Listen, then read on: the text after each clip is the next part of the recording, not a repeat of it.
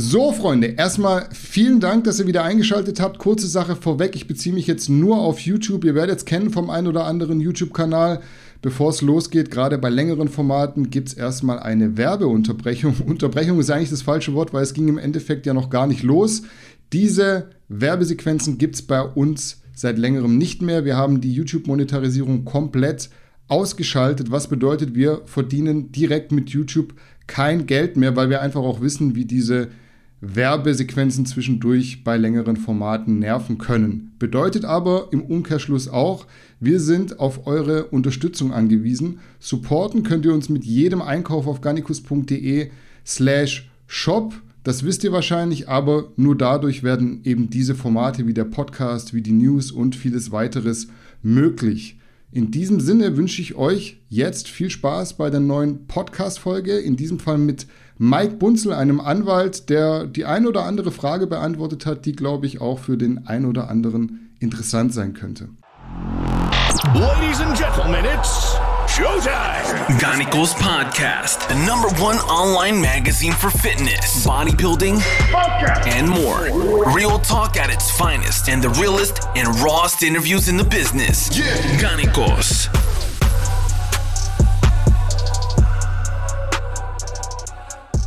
Einen wunderschönen guten Tag, meine Lieben. Ich begrüße euch zu einer neuen Episode des Garnicus Podcasts. Heute zu Gast ist Mike Bunzel und der gute Mike ist Jurist, was bedeutet, dass wir in dieser Folge ein paar Fragen beantworten werden, die sich gerade in Bezug auf Bodybuilding und die, ich sag mal, deutsche Gesetzeslage ergeben. Mike, erstmal vielen Dank für deine Zeit und herzlich willkommen im Garnicus Podcast. Ja, hallo Danny, vielen Dank für die Einladung und gern. Sehr gerne. Also bevor wir heute loslegen, müssen wir auf jeden Fall erst einen ich nenne es mal Elefanten im Raum beseitigen, denn der eine oder andere könnte dich eventuell kennen und sich genötigt fühlen, einen unqualifizierten Kommentar zu hinterlassen. Du hast nämlich eine politisch gesehen rechte Vergangenheit, wenn man das so auf den Punkt bringen möchte. Es ist aber, wenn ich es richtig verstanden habe, ein Relikt deiner Jugend und seit einem guten Jahrzehnt nicht mehr aktuell. Vielleicht kannst du da mal ein bisschen Kontext geben, dass jeder weiß, was damals Sache war und wie sich dein Leben heute so gestaltet. Du hast mir im Vorhinein schon gesagt, dass man das Thema allein über vier Stunden ziehen könnte, aber mir reicht's, wenn du wirklich maximal kurz antwortest. Ich will einfach nur offensiv damit umgehen. Ja, die Idee finde ich jedenfalls schon mal ziemlich gut. Es ist so, bis ins Jahr 2010 war ich in der sogenannten rechtsextremen Szene aktiv als Musiker, Sänger mehrerer Musikgruppen. Die bekannteste davon heißt oder hieß Hassgesang. Man kann das alles googeln, denn wenn man mich googelt, findet man nicht mhm. nur die Eigendarstellung, sondern natürlich auch einen Wikipedia-Beitrag, der wenig schmeichelhaft ist. Jetzt habe ich schon gesagt, das letzte Mal musikalische Aktivität, das war 2010. Ich möchte aber auch klarstellen, das, was dort so steht, was an Textzitaten zum Beispiel mitunter vorgeworfen wird, das sind Texte, die habe ich im Alter zwischen 15 und 18 Jahren fabriziert. Das ist nichts, worauf ich besonders stolz bin, aber es ist auch nichts, wofür ich mich jetzt mit 36 hinstelle und um Entschuldigung bitte. Ganz einfach deshalb, weil sehr viele Menschen in ihrer Vergangenheit, in ihrer Jugend oder in Zeiten ohne Wikipedia vielleicht Sachen gesagt haben, mit denen sie sich mit 30, 40 nicht mehr identifizieren. Und auch weil ich es mitunter leid bin, diese Fragen zu beantworten. Ich bin dazu in der Vergangenheit häufig gefragt worden, auch von Journalisten. Die Antworten wurden dann aber meist gar nicht oder derart verzerrt wiedergegeben, dass ich mir irgendwann gesagt habe, das Thema blende ich aus. Ich kann für mich sagen, ich bewerte Menschen nicht danach, wie sie aussehen oder wo sie herkommen, sondern danach, wie sie sich verhalten. Nicht nur mir gegenüber, sondern auch, was ich an öffentlicher Wahrnehmung so mitbekomme. Wenn man mich beruflich googelt, dann wird man feststellen, dass meine Kollegen mehrheitlich nicht deutscher Herkunft sind. Die haben alle kein Problem mit mir. Juristisch bin ich im Bereich der Strafverteidigung tätig. Das ist zumindest bei mir ein Feld, in dem die Mandanten mehrheitlich auch keine Deutschen sind. Man hat auch keiner Berührungsängste. Diejenigen, die diese Sachen, wie das, was da bei Wikipedia steht oder was mitunter auch immer mal wieder im Fernsehen aufgewärmt wird, immer wieder hervorbringen. Ich kann nur mutmaßen, aus welcher Ecke das kommt, aber ich gehe davon aus, dass das ein Stück weit auch einfach aus den Kreisen meiner lieben Konkurrenten stammt. Da gibt es ja einige, die meinen, man könnte damit Stimmung machen und mir Mandate mhm. abspinstig machen. Ich habe äh, glücklicherweise erfahren dürfen, dass das nicht funktioniert. Im Gegenteil, es ist halt in Zeiten von Social Media Marketing vielleicht gar nicht mal so verkehrt, wenn man ein Google-Ranking hat, äh, was mhm. höher ist als beim durchschnittlichen Rechtsanwalt. Und da spielt es letztendlich ja gar keine Rolle, ob das eine positive oder eine negative Öffentlichkeit ist, die einem da zuteil wird. Mhm. Ansonsten, wie gesagt, das Thema ist ein Thema, was mich, ja, was das auch meine Sozialisation vielleicht betrifft, in der Gegend, aus der ich stamme, also ich stamme aus Cottbus, in der Gegend gab es in meiner Jugend, als es diese typischen Jugendsubkulturen gab, eigentlich nur, man ist rechts oder man ist links. Mhm. Da hat man sich irgendwo verortet. Die Menschen, die dort rechts waren, das sind mitunter die Leute, die ich heute noch zu meinem erweiterten Bekanntenkreis zähle. Die sind aber heute auch allesamt nicht irgendwo politisch aktiv, sondern das sind Menschen, die halt auch irgendeine Vergangenheit haben. Das spielt auch bei mir in der Region überhaupt keine Rolle. Also die Leute, die jetzt in, in Cottbus, was jetzt den Anwaltsberuf auf mich zukommen, davon Wind bekommen, denen ist das letztlich egal, weil die alle irgendwelche Menschen kennen aus ihrer Nachbarschaft, aus ihrer Verwandtschaft, ihre eigenen Kinder oder sich selbst, mhm. bei denen das ähnlich gelaufen ist.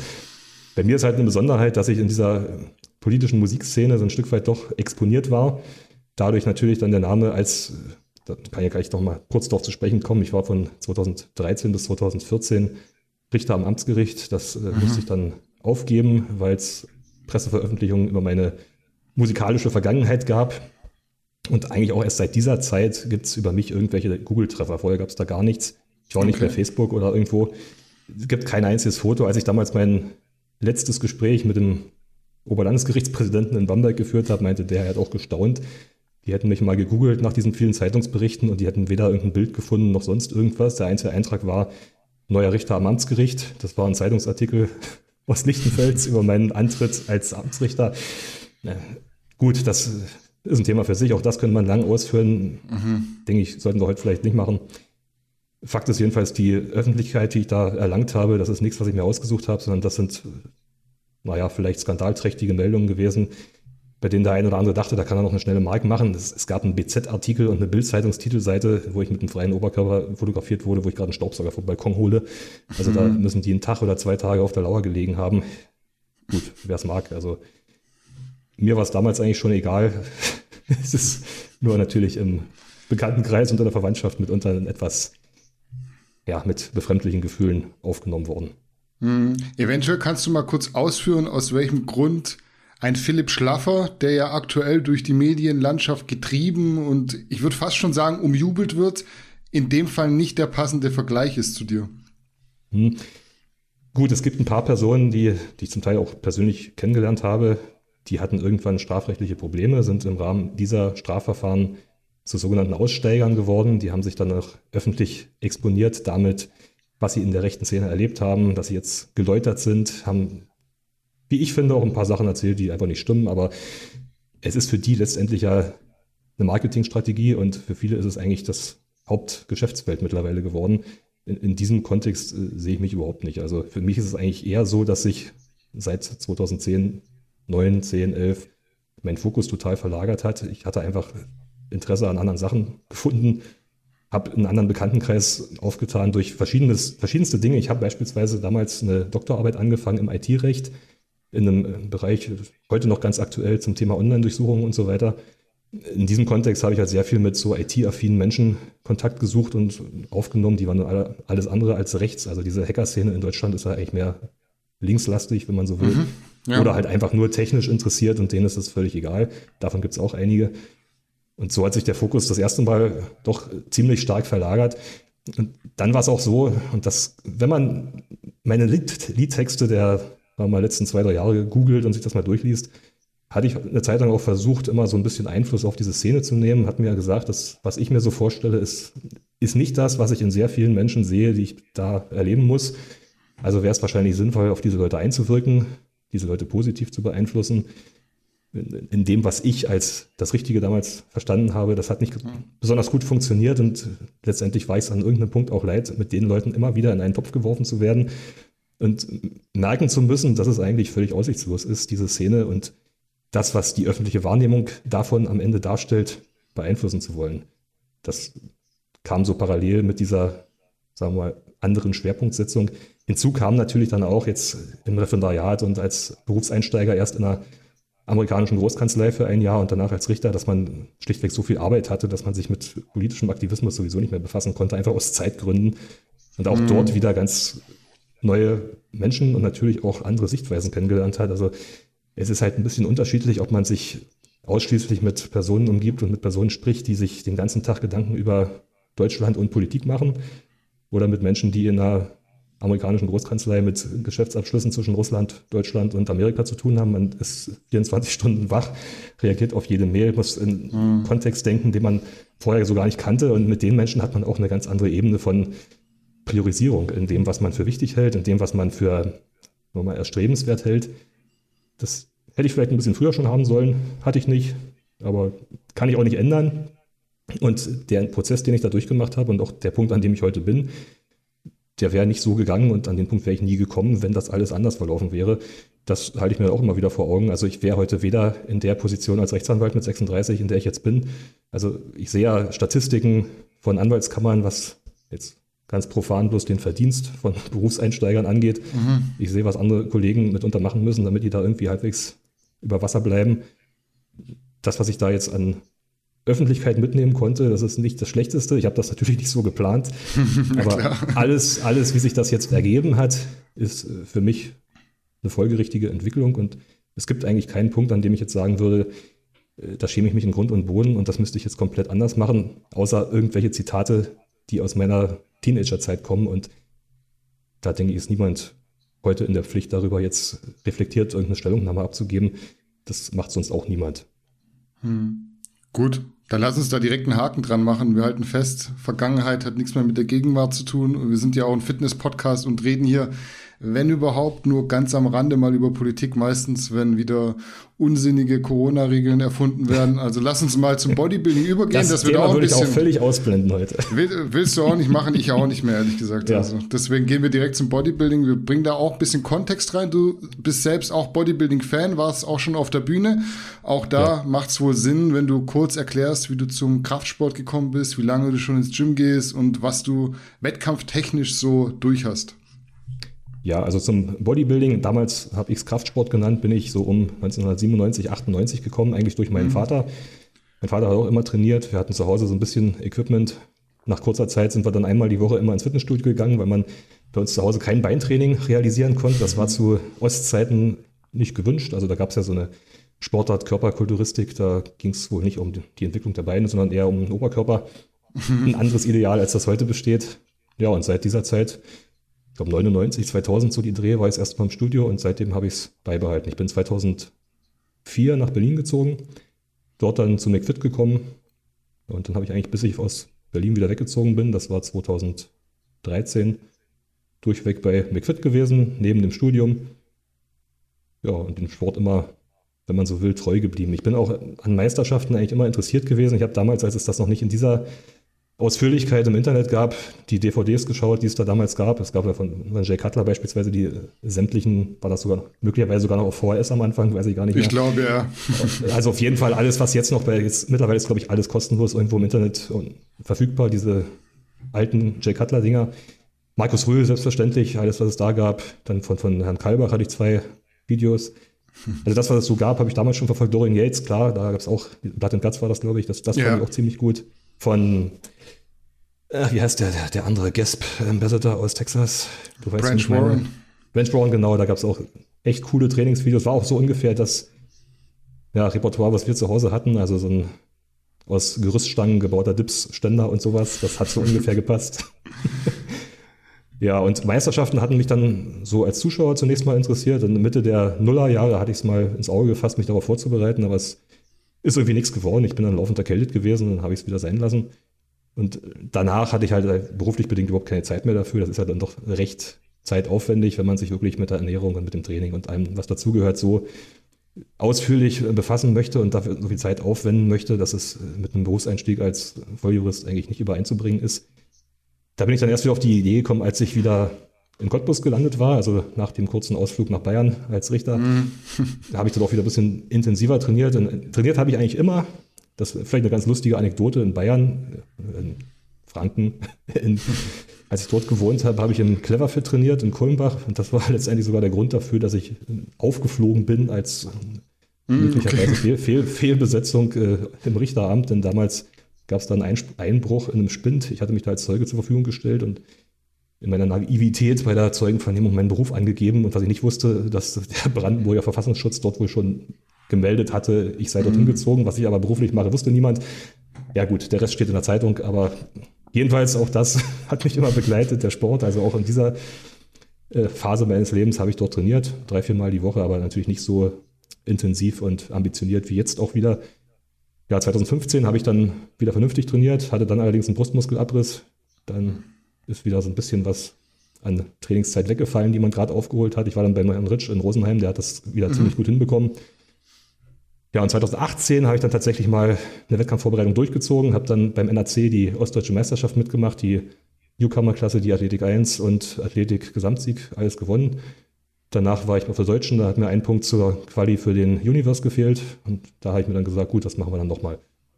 Und jetzt bin ich dieses Jahr wieder in der Vorbereitung. Letztes Jahr wollte ich es machen, da habe ich es dann zum Glück nicht begonnen. Es hat ja nichts stattgefunden. Also ja, das, was clever. wir beim NRC geplant hatten, die Herbstmeisterschaft, die ist dann, glaube ich, eine Woche vorher abgesagt worden. Das wäre echt extrem schade gewesen. Aber dieses Jahr steht es, denke ich, unter etwas besseren Vorzeichen. Jedenfalls hoffe ich das. Es stellt sich jedenfalls derzeit für mich noch so dar. Also mhm. ich plane jetzt wieder im Herbst die die NRC-Herbstsaison mitzumachen. Mal schauen, wie weit ich da komme. Mhm. Das ist auf jeden Fall schon mal gut. Was vielleicht noch interessant ist für die Leute zu wissen, du kommst gerade von einem NRC-Verbandtreffen, glaube ich, und hast da jetzt ein höheres Amt ähm, inne mittlerweile. Ja, höheres Amt ist möglicherweise ein bisschen übertrieben. Also heute ja. war das NRC-Sommerfest und davor ist die Mitgliederversammlung. Der alte zweite Vorsitzende, der hat seinen Posten geräumt, der hat jetzt anderweitig Interessen entwickelt und will sich nicht mehr so stark in diese Verbandsarbeit einbringen. War der Posten jetzt vakant? Ich habe mich um den Posten beworben, bin heute gewählt worden, gab zwei mhm. Bewerber. Bin jetzt also zweiter Vorsitzender des NRC Ost. Ja, mal schauen, was sich daraus noch so ergibt. War eine lustige Veranstaltung. Ich denke mal, es wird eine ganz gute Saison. Nächste Woche fangen schon unsere Coaching Days an am Sonnabend. Wer Interesse hat, im Orange Fit in Berlin, Schöne Weide. Einfach mal bei Instagram schauen, da kann man sich anmelden. Eine ganz gute Sache für alle, die bei Wettkampf Bodybuilding mal so einsteigen möchten. Der erste Tag jetzt am 4.9. ist unter dem Stichpunkt Ernährung. Da gibt es einen Vortrag von einem Ernährungswissenschaftler. Danach sind immer Posing-Workshops. Kann ich sehr empfehlen. Hat mir 2018 auch sehr geholfen, gerade diese Posing-Workshops mitzumachen, wenn man das sonst noch nie vernünftig gelernt hat. Nur vom Anschauen auf irgendwelchen Meisterschaftsvideos äh, lernt man es nicht. Mhm. Also wer da Interesse hat, durchweg zu empfehlen, diese Veranstaltung. Ich denke auch andere Verbände haben das gar nicht so im Angebot. Also diese Coaching-Days habe ich zumindest immer nur bei, bei Facebook und Instagram vom NRC wahrgenommen. Das ist eine gute Sache. Mhm. Okay, ich denke, das reicht aus, um zu merken, dass du dem Bodybuilding-Thema nicht fremd bist. Was aber ja eine ganz spezielle Würze reinbringt, ist deine berufliche Tätigkeit. Du hast schon gesagt, du bist Anwalt in verschiedenen Fachbereichen, glaube ich. Kannst du mal erzählen, oder aufzählen, mit welchen Fachgebieten du dich in deiner Funktion als Jurist schon beschäftigt hast und was aktuell deine Hauptrichtung ist? Ja, beschäftigt habe ich mich schon mit etlichen Fachrichtungen. Also ich hatte ja schon angeschnitten, ich war ein Jahr in einer amerikanischen Großkanzlei, da ging es im Wesentlichen um Immobilientransaktionen. Das ist jetzt nichts, womit ich mich heute befasse. Mhm. Als Richter war ich allgemeines Zivilrecht, also vom Mietstreit, Nachbarschaftsstreit, Autounfall, was auch immer. Also auch alles Sachen, die ich heute nicht mehr mache. Ich bin jetzt Fachanwalt für Verkehrsrecht und Fachanwalt für Strafrecht. Das Verkehrsrecht ist allerdings delegiert an Mitarbeiter. Da mache ich eigentlich selbst auch nichts außer Ordnungswidrigkeiten, also Blitzer. Das, mhm. Da habe ich doch so ein bisschen die Hand drüber, weil ich es interessant finde und weil sich es prozessual doch ähnlich gestaltet wie das normale Strafrecht, das Strafverfahrensrecht. Da kann man ein bisschen was nebenbei machen. Das ist eher leichte Kost, juristisch mhm. betrachtet. Das, was ich lieber mache, ist in Anführungsstrichen echte Strafverteidigung. Da allerdings dann alle Deliktsbereiche, also vom von Mord und Totschlag über Steuerhinterziehung, Wirtschaftsstrafsachen, Betrug und eben, was jetzt hier möglicherweise Themenschwerpunkt werden könnte, auch Medizinstrafrecht und in diesem Bereich alles, was mit den Verstößen gegen das Anti-Doping-Gesetz zu tun hat.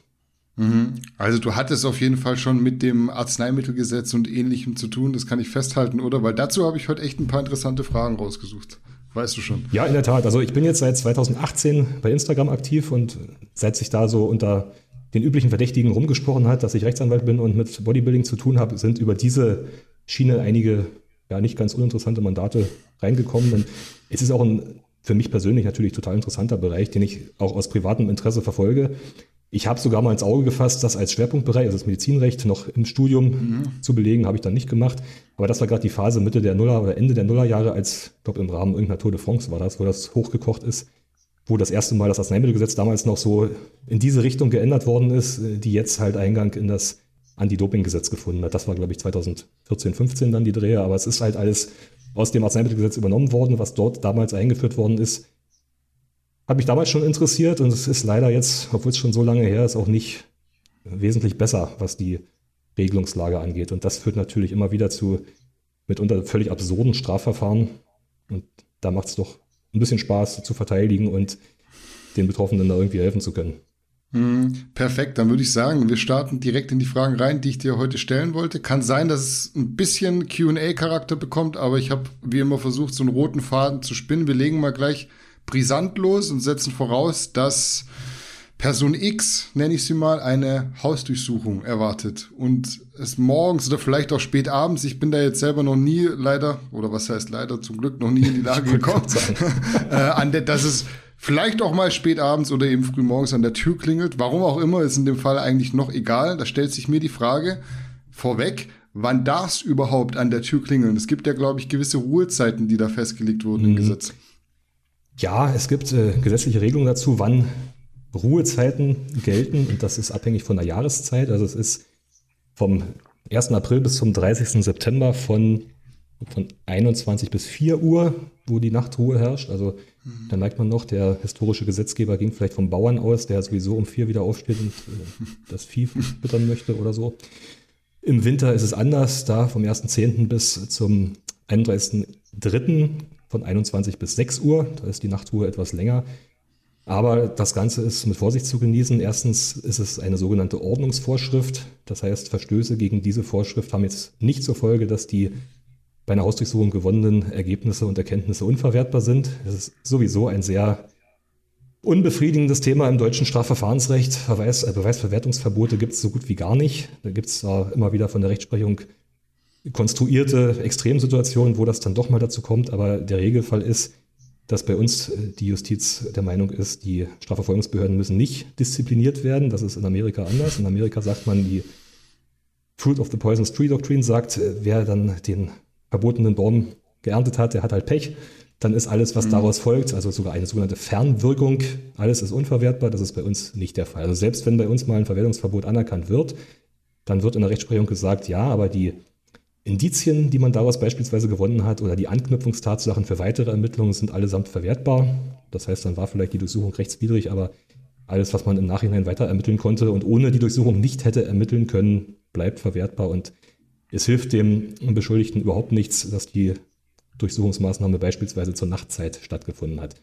Das ist der eine Punkt. Der andere Punkt ist, es darf explizit im Durchsuchungsbeschluss die Nachtzeit auch umgangen werden. Es kann zum Beispiel drinstehen, die Durchsuchung darf zur Nachtzeit durchgeführt werden. Dafür gibt es ja mitunter auch Gründe. Es gibt zum Beispiel Fälle, da hat man gewusst, dass irgendein Server nachts überläuft und sollte möglichst sichergestellt werden.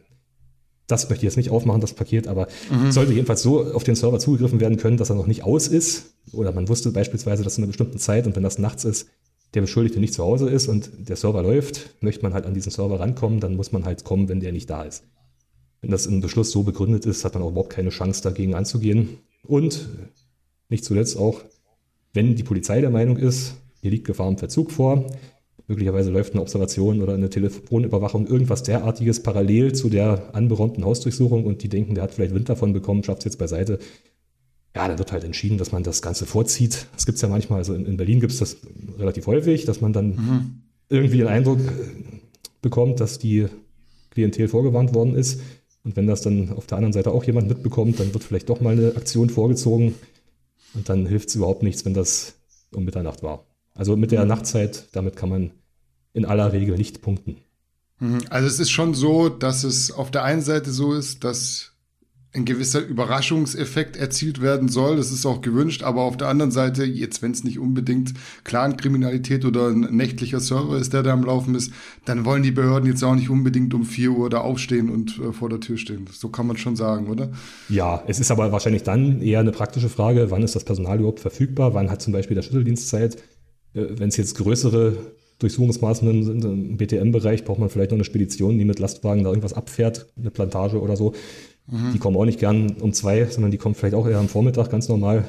Dann gibt es so Faustregeln, was alles nicht verlässlich ist, aber interner besagen am Montag. Früh wird meistens nicht durchsucht. Montag wird das dann höchstens geplant und besprochen. Dann kommen die meistens am Dienstag. Oder sehr gerne kommen die auch am Freitag, denn dann wird nach der Durchsuchung, wenn was gefunden wurde, noch der Fund ordentlich gefeiert. Nach Rückkehr in die Wache. aber Das könnte bedeuten, dass man dienstags und freitags besonders gut gewappnet sein müsste, aber die Erfahrung zeigt eigentlich, dass man, wenn man berechtigte Gründe zu der Annahme hat, dass jemand kommen könnte, zu jeder Tages- und Nachtzeit und an jedem Wochentag damit rechnen sollte. Hm, okay, also wir rechnen mal jetzt damit, dass es für den Beschuldigten äh, zumindest nicht ganz so früh ist, aber wenn es denn dann an der Tür klingelt, wie verhält man sich am besten? Dann steht da Polizei vor der Tür oder stehen Beamte da, die wollen rein. Was macht man am besten? Das hängt ein bisschen davon ab, wer kommt. Also es gibt ja zwei Konstellationen. Wenn die Polizei der Meinung ist, derjenige, den die da durchsuchen wollen, ist gefährlich, ja, kommt vielleicht sogar das SEK oder jemand ähnliches, dann hat man gar nicht so viel Auswahl, was man macht. Dann liegt man erstmal auf dem Fußboden. Alles weitere entscheidet sich dann. Die Regel ist das nicht. Die Regel ist tatsächlich, dass Polizeibeamte an der Tür klingeln. Wenn dann niemand aufmacht, dann holen sie halt einen Schlüsseldienst oder brechen sie selbst auf. Wenn man aufmacht, dann sagen die in der Regel Guten Tag, mein Name ist Meier und ich habe hier einen Durchsuchungsbeschluss. Mhm. Wenn sie es richtig machen, sagen sie auch noch, was sie suchen. Dann belehren sie denjenigen, falls die Durchsuchung sich gegen den Beschuldigten richtet, als Beschuldigten, insbesondere also über sein Schweigerecht, über sein Recht, einen Anwalt zu konsultieren. Das sollte man dann auch auf jeden Fall wahrnehmen. Auch wenn man nicht belehrt wird, hat man selbstverständlich das Recht, in jeder Verfahrenslage steht so im Gesetz, einen Strafverteidiger zu konsultieren. Sollte man dann auch machen. Dann sollte man dem möglichst überschlägig mitteilen, was im Durchsuchungsbeschluss steht. Den sollte man also schon lesen. Man sollte sich auch dann die Zeit ausbitten, das in Ruhe machen zu können. Diese Beschlüsse sind sehr unterschiedlich in ihrer Ausführlichkeit. Es gibt welche, die haben eine halbe Seite. Die sind dann vielleicht sogar später angreifbar. Das ist gar nicht so schlecht. Dann gibt es welche, die sind ziemlich ausführlich, aber auch die sollte man sich dann ganz durchlesen. Insbesondere steht, wenn es vernünftig gemacht ist, drin, was gesucht wird. Und es kann ja nun sein, dass beispielsweise ein bestimmtes Diebesgut in der Wohnung ist und dass das gesucht wird und dass man weiß, man hat auch noch ein paar andere Sachen, die man vielleicht lieber nicht finden lassen möchte, dann bietet es sich natürlich an, das Diebesgut rauszugeben. Oder wenn aufgrund einer Körperverletzung in der Vergangenheit bestimmte Kleidungsstücke gesucht werden und man weiß genau, ja, das ist dieses Paar Schuhe und die schwarze Hose von gestern, kann man sich überlegen, ob man diese Sachen rausgibt, um die Durchsuchung abzuwenden. Meistens steht aber natürlich drin, dass die Durchsuchung zur Auffindung von Beweismitteln führen wird, insbesondere diese und jene Gegenstände und dann suchen die trotzdem. Dann kann man es nicht abwenden, aber probieren kann man es. Das hängt auch davon ab, ob die Beamten besonders Lust haben, jetzt da stundenlang zu suchen. Manche haben auch gar keine Lust, die sind froh, wenn man ihnen die Sachen freiwillig aushändigt, dann schreiben mhm. sie ein Protokoll und die Sache ist erledigt. Zeugen kann man hinzuziehen, meistens bringen die schon jemanden mit vom Ordnungsamt oder so. Man kann sich überlegen, ob man eigene Zeugen hinzuzieht. Das wird unterschiedlich gesehen von den Kollegen. Es ist natürlich von Vorteil, wenn man jemanden dazuzieht, der völlig neutral ist. Andererseits kann es auch sein, wenn man den Nachbarn fragt, dass der es dann in der ganzen Straße rum erzählt, das will man vielleicht auch nicht. Da sollte man sich dann gut überlegen, wen man da hinzuzieht. Wenn jedenfalls die Durchsuchungsmaßnahme vorbei ist und wenn irgendwas gefunden worden ist, dann wird über die Funde ein Protokoll erstellt. Bei diesem Protokoll kann man ankreuzen, dass man der Sicherstellung widerspricht und dass man die Gegenstände nicht freiwillig herausgibt. Das sollte man tun und dann sollte man am besten gar nichts unterschreiben. Am besten wird das auch nicht diskutiert, sondern wenn die einem das Blatt hinlegen, schreibt man in Druckbuchstaben drauf, Unterschrift verweigert und gibt es zurück. Die lesen sowieso nicht, was man geschrieben hat. Und dann ist das erledigt. Hat eigentlich fast nie Auswirkungen, aber es soll Fälle gegeben haben. Da steht dann irgendwas in den Zeilen oberhalb dessen, was da gefunden worden ist, was man vielleicht doch nicht gefunden hat oder es ist irgendwas nachträglich verändert worden und dann sagen die später, das haben sie doch unterschrieben. Und wenn man dann sagt, nee, habe ich nicht, dann ist man aus dieser Diskussion von vornherein raus. Hat keinen Nachteil. Also generell vielleicht bei jedem Kontakt mit Polizei und Justiz einmal weniger unterschreiben als einmal zu viel ist immer die beste Entscheidung. Kann ich nur empfehlen. Wenn dann die Polizei wieder abgerückt ist mit den Funden, ich gehe jetzt davon aus, dass der Betroffene nicht mitgenommen wurde, dann ruft man nochmal den Anwalt an. Man behält in der Regel ja eine Durchschrift des Durchsuchungsbeschlusses. Wenn nicht, sollte man es verlangen. Und eine Durchschrift des Protokolls. Diese beiden Sachen schickt man dann dem Anwalt auf schnellstem Wege. Dann kann der Anwalt sich um alles weitere kümmern. In der Regel wird dann erstmal eine Beschwerde eingelegt gegen die Durchsuchung, also gegen den Beschluss und möglicherweise noch gegen die Art und Weise der Durchsuchung. Hat eigentlich nur den Hintergrund, dass der Anwalt, um diese Rechtsmittel begründen zu können, schneller Akteneinsicht bekommt. Wenn er Akteneinsicht hat, kann er die Sache mit dem Betroffenen besprechen und dann sieht man weiter. Also das ist so der, der Leitfaden für Hausdurchsuchungen, den man verfolgen sollte. Man sollte nicht versuchen, Sachen beiseite zu schaffen. Das ist je nach Delikt und Schwere des vorgeworfenen Verstoßes vielleicht sogar ein Grund, eine Verdunklungsgefahr anzunehmen. Mhm. Was ein Haftgrund wäre, wäre dann vielleicht nicht so clever. Und ansonsten natürlich zu den Polizeibeamten wortkarg, aber freundlich auftreten. Wer dann da versucht, sich gegen irgendwas zu wehren oder beleidigend wird, der kassiert gleich das nächste Strafverfahren. Das sollte man vermeiden. Und meistens kann man sich auch nicht irgendwie gut ausreden. Man sollte sich auf keinen Fall in Gespräche verwickeln lassen. Also egal, ob die belehren oder nicht, man hat als Beschuldigter im Strafverfahren immer ein Schweigerecht. Davon sollte man Gebrauch machen. Und man sollte auch den Beamten da nicht jetzt einen Kaffee anbieten oder sowas. Das machen ja manche. Also ich würde wirklich die Stimmung so unfreundlich, bestimmt, kalt und formell wie möglich halten, damit die schnellstmöglich wieder gehen. In, in Gespräche halt überhaupt nicht verwickeln lassen. Ganz häufig liest man der macht von seinem Steigerecht Gebrauch und danach kommt ein Aktenvermerk im Gespräch im Rahmen der Durchsuchung mit dem und dem Kollegen hat er dieses und jenes erzählt. Mhm. Dann kann später dieser Kollege als Zeuge vernommen werden und der liest dann vorher nochmal diesen Vermerk und bringt genau das. Also Gespräche an der Stelle sind eigentlich immer von Nachteil. Man hat da nie Vorteile. Selbst wenn man ein super Alibi hat, kann man sich das versauen, weil sie einem das dann kaputt ermitteln. Das kann man immer noch einen Tag später vortragen. Also Schweigen ist Gold. Mhm. Wenn die äh, Damen und Herren von der Polizei dann schon dort stehen. Die stehen dann im Türrahmen, die zeigen mir den Durchsuchungsbefehl oder Durchsuchungsbeschluss. Ich rufe dich an, sag, pass auf, Mike, bei mir stehen gerade äh, Polizisten vor der Tür. So und so, das steht drin. Kann ich dann die so lange noch hinhalten mit der Durchsuchung, wie ich mit dir geredet habe, weil ich denke jetzt so dran, keine Ahnung, deine Freundin liegt da irgendwie noch im Bett, da liegen irgendwie drei Gramm Marihuana und die steckt sie sich schnell in BH und in der Zeit äh, telefoniere ich kurz mit dir drei Minuten und lass die erst dann rein. Ist das möglich? Das ist möglich und das kommt auch immer wieder vor. Kommt auch je nachdem, wo man wohnt, vor, dass noch Sachen aus dem Fenster fliegen in irgendeiner Neubauscheibe. Mhm. Ja, gut. wenn das die Polizei erwartet. Und es kommt auch ein bisschen darauf an, inwieweit da im Vorfeld schon Ermittlungen geführt worden sind. Wenn die natürlich einen Grundriss der Wohnung haben, wissen, wo welches Fenster ist, dann steht draußen jemand und wartet auf sowas.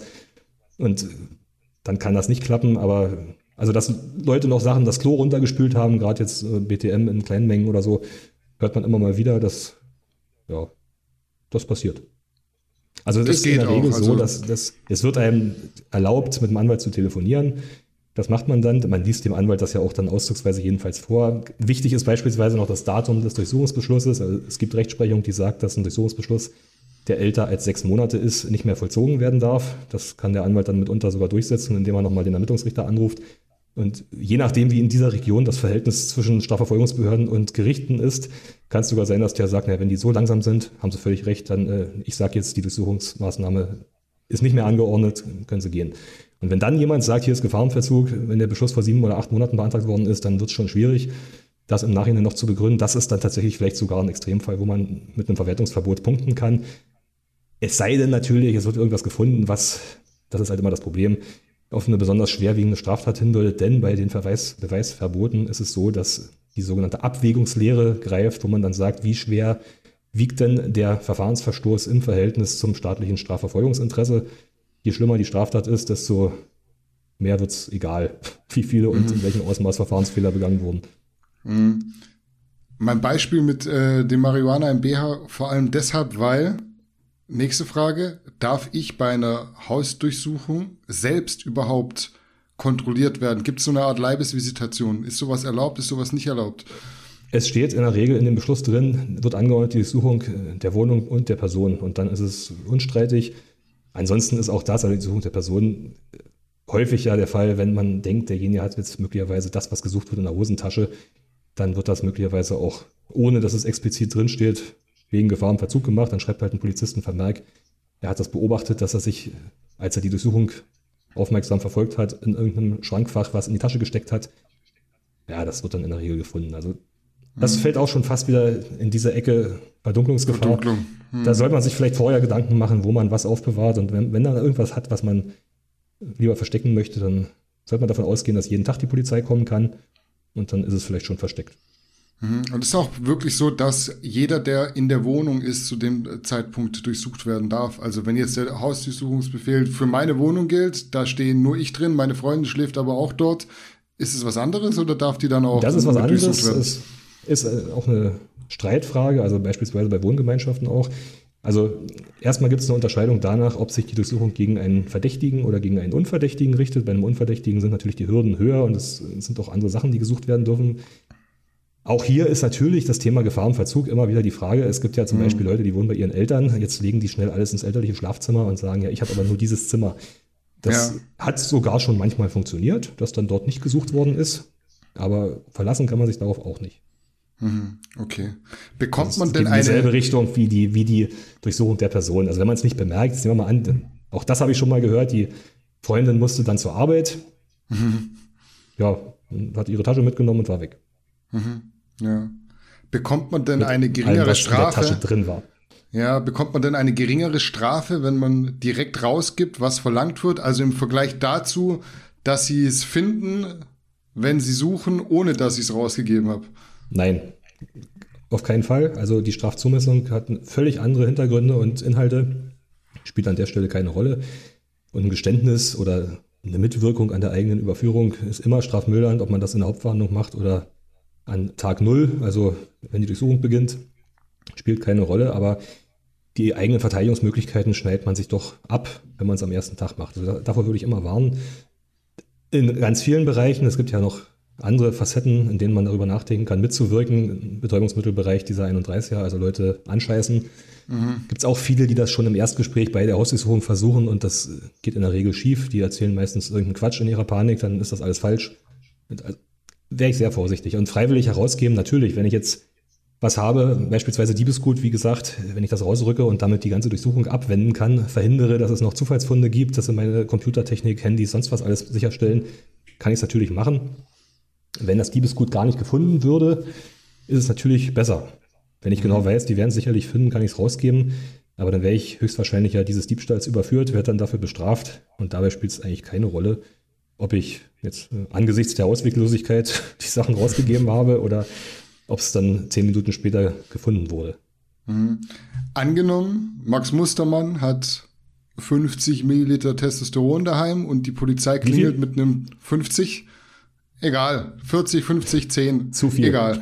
Äh, zu viel, zu viel, aber ja. mehr als 10, weil worauf ich hinaus will, Polizei klingelt, Durchsuchungsbeschluss und dort steht drauf, wir suchen 10 Milliliter Testosteron. Kann ich die Polizei vor der Türe stehen lassen, die 10 Milliliter von meinen 50 holen und rausgeben, ohne dass sie weitersuchen und sagen, hier, habt ihr ja, was ihr sucht, ciao, geht es?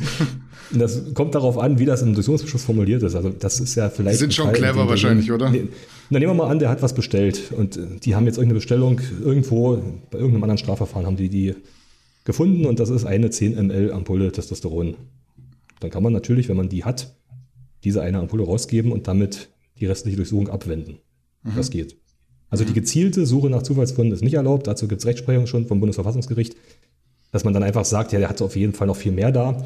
Mhm. Würde nicht funktionieren. Allerdings kann es natürlich sein, dass der Staatsanwalt schon im Antrag auf Durchsuchungsbeschluss reingeschrieben hat, diese Bestellung lässt vermuten, dass er noch viel mehr bestellt hat. Wir suchen jetzt Dopingmittel in nicht geringer okay. Menge. So, und dann kommt er natürlich mit den 10 ml nicht weiter, denn die suchen ja nicht diese 10 ml, sondern suchen dann allgemeiner. Und es ist auch häufig so, dass es so allgemein formuliert ist, dass man durch die Herausgabe die Sache nicht ganz abwenden kann. Das ist eher der Fall bei der Suche nach konkreten Sachen, die halt geklaut wurden oder so.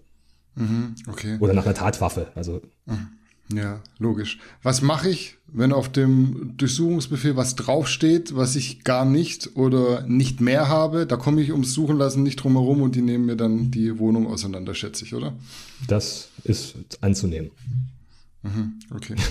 Kurz und knapp. Ansonsten könnte man es ja immer probieren. Man kann es ja probieren, man kann sagen, ja, mhm. das habe ich nicht. Aber mhm. wenn das dann nicht geglaubt wird, dann wird danach gesucht. Okay. Ähm, wer hat sich denn im Gesetz diese geringe Menge für die ganzen äh, Stoffe, gerade Doping, ausgedacht? Das wirst du wahrscheinlich auch nicht genau sagen können, aber es wirft ja Fragen auf, wenn man sich das so anguckt, was als geringe Menge oder Eigenbedarf durchgeht. Das ist ja in den meisten Fällen nicht viel. Mhm. Es ist, also auch das ist ja historisch bedingt, seit das Arzneimittelgesetz in dieser Richtung geändert worden ist, so geregelt, dass also das Bundesinnenministerium und das Gesundheitsministerium zusammen nach Anhörung von Sachverständigen eine Rechtsverordnung erlassen und dort steht dann halt drin, was die nicht geringen Mengen sind. Ist jetzt auch im Anti-Doping-Gesetz genau so geregelt, wird auch immer noch so gemacht, ist auch Gegenstand umfangreicher Diskussionen im Schrifttum durchaus begründet, denn strafbegründend ist ja dann immer dann, wenn diese Liste erweitert wird, jetzt nicht mengenmäßig, sondern um neue Substanzen, das, was dort drin steht, das hat der, der Gesetzgeber gar nicht gemacht, jedenfalls nicht der einfach gesetzliche Gesetzgeber im Parlament, sondern das ist ja dann alles Ausfluss dieser Verordnung. Da kann man streiten, ob das so verfassungsrechtlich korrekt ist. Thematisiert wurde das in der Strafgerichtsbarkeit noch nicht. Leider mhm. könnte man mal probieren, aber dazu kommen wir vielleicht später noch, dass das aus anderen Gründen häufig nicht geschieht. Jedenfalls ist es so, dass man sich da an den therapeutischen Mengen orientiert hat und dass man sich daran orientiert hat, wie man es in anderen Deliktsbereichen macht, wo es um die Besitzstrafbarkeit geht. Das ist ja im Wesentlichen im Betäubungsmittelstrafrecht der Fall. Mhm. Und da geht man halt von Konsumeinheiten aus und vom üblichen Konsumenten, der sich halt seinen Vorrat für, was weiß ich, ein, zwei, drei Wochen anlegt. Und das ist halt in der, mal, im Dopingbereich anders. Also da gibt es auch aus dem Jahr 2020 eine Evaluierung zum Anti-Doping-Gesetz. Ist recht interessant, kann man, habe ich sogar rausgesucht, hier die Fundstelle, wenn ich sie jetzt finde. Ja, also genau vom 10. Dezember 2020, das sind über 100 Seiten, die Bundestagsdrucksache 19-25-090. Da geht es also darum, wie dieses Gesetz jetzt in der Praxis ankommt, auch mit Stimmen aus der Praxis, zum Beispiel von Richtern.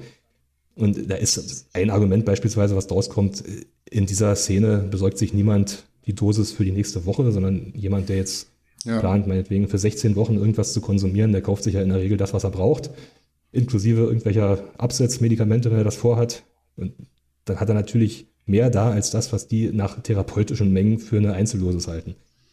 Ja, das ist, liegt vielleicht auch daran, dass die Sachverständigen, die man da fragt, nicht den Sachverstand haben, den man im Bodybuilding, Doping braucht, sondern das sind Mediziner, die sich durchlesen, was man üblicherweise von solchen Medikamenten konsumiert. Also wenn die das schwarze Buch genommen hätten, sich, dann wären die Mengenangaben vielleicht anders geworden.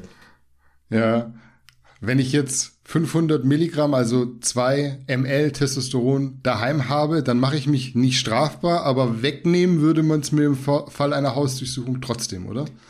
Nein, würde man nicht. Nein? Der, okay. der, der, der Besitz ist, also es ist so, der Gesetzgeber, der sich das ausgedacht hat und der jetzt davon ausgeht, dass diese nicht geringe Mengenverordnung korrekt ist, der sagt, dass Eigendoping, es sei denn Ausnahme, Teilnahme am organisierten Leistungssport, bla bla bla, das ist ein anderes Feld, können wir vielleicht auch noch aufgreifen, ist nicht strafbar, deswegen kann man die Sachen natürlich dann auch, wenn man es denn darf, haben. Aber die Strafbarkeit, die an den Besitz anknüpft, die sagt ja wiederum, wer mehr als die nicht geringe Menge da hat, bei dem unterstellen wir einfach, dass das die Stufe zum Verbreiten überschreitet und deshalb nehmen wir es ihm weg. Also wer jetzt eine oder zwei Ampullen hat, der darf die haben. Ich erinnere mich auch an Fälle, wo das rausgegeben wurde. Also das, da waren Zufallsfunde irgendwie eine 10 ml Ampulle mit einem Boden bedeckt. Mhm. Die haben die dann wieder rausgegeben. Gut, die wird man wahrscheinlich dann trotzdem nicht mehr nehmen nach einem Jahr. Aber das wurde jedenfalls nicht eingezogen als, als, ja, als was denn überhaupt als Tatgegenstand. Mhm. Wenn wir die geringe Menge mal außen vor lassen, wie hoch ist die Wahrscheinlichkeit, dass ein Richter den Unterschied zwischen Dealer und Konsumenten erkennt? Ich habe mir sagen lassen, bei Drogen beispielsweise macht es einen Unterschied, ob ich 5 Gramm Kokain oder 5 mal 1 Gramm Kokain habe. Es ist, also erstmal ist es ja so, das hatte ich ja gerade gesagt, die, diese Vermutung, dass man ab einer bestimmten Menge Handel treibt oder zumindest, dass das Vorhandensein einer bestimmten Menge dafür sorgt, dass die Sachen Verbreitung finden, indiziert ja erstmal, dass es strafbar ist. So, jetzt sind wir an der Stelle, es ist jetzt strafbar, es ist halt schon mal in, dem, in der Strafnorm drin, dass man etwas besitzt in einer Menge, in der man es nicht besitzen darf. Da spielt es erstmal gar keine Rolle, ob der das verkaufen möchte oder ob er das für sich hat, sondern der Strafrahmen ist ja erstmal gleich. Also von bis zu drei Jahren bis Geldstrafe ist der. Mhm. Das ist dem Richter eigentlich egal. Also kann ihm auch egal sein. Es ist allerdings so, dass auch das geht aus dieser Evaluierung hervor, dass er doch Richter gibt, die da mit Augenmaß handeln und sagen, also das ist jetzt hier offensichtlich, dass der das nicht verkauft, diese Mengen und in dieser Abpackungsgröße, sage ich jetzt mal. Mhm. Da kann es schon sein, dass man im Strafmaß wesentlich besser wegkommt, aber man kriegt natürlich irgendeine Strafe und wenn man das häufiger macht, dann ist man vorbestraft, auch einschlägig. Also, dass man da jetzt jedes Mal sauber rauskommt, ist eher unwahrscheinlich. Dafür ist die Rechtslage einfach zu undankbar. Hm. Wir machen Übrigens mal, bei den nicht, nicht geringen Mengen ja. ein Punkt, der vielleicht noch ganz interessant ist. Mhm. Die, die Anlage hier, also diese nicht geringe Mengenverordnung, die geht ja von dem reinen Wirkstoff aus. Da stehen jetzt keine Ester drin, sondern da steht zum Beispiel nur Testosteron drin. Und da gibt es von der Sporthochschule Köln eine Excel-Tabelle, die kann man sich runterladen, wenn man die googelt. Und da kann man alles umrechnen. Da kann man also eingeben, meinetwegen bei Enantal 250 Milligramm und dann kommt raus, was es tatsächlich ist. Können wir mal schnell machen. Ich habe es nämlich gerade mhm. offen. Also man Sehr gut vorbereitet. Hat, nehmen wir mal 250. Dann kommt raus 180. Das ist beispielsweise, wenn man drei Ampullen hat. Dann nehmen wir mal 750. Dann sind das 540 und nicht 632. Die nicht geringe Menge sind 632. Wenn der unbedarfte Staatsanwalt liest 250 Milligramm und davon drei Stück sind das 750, das heißt, die nicht geringe Menge wäre in dessen Vorstellung überschritten, das stimmt nicht.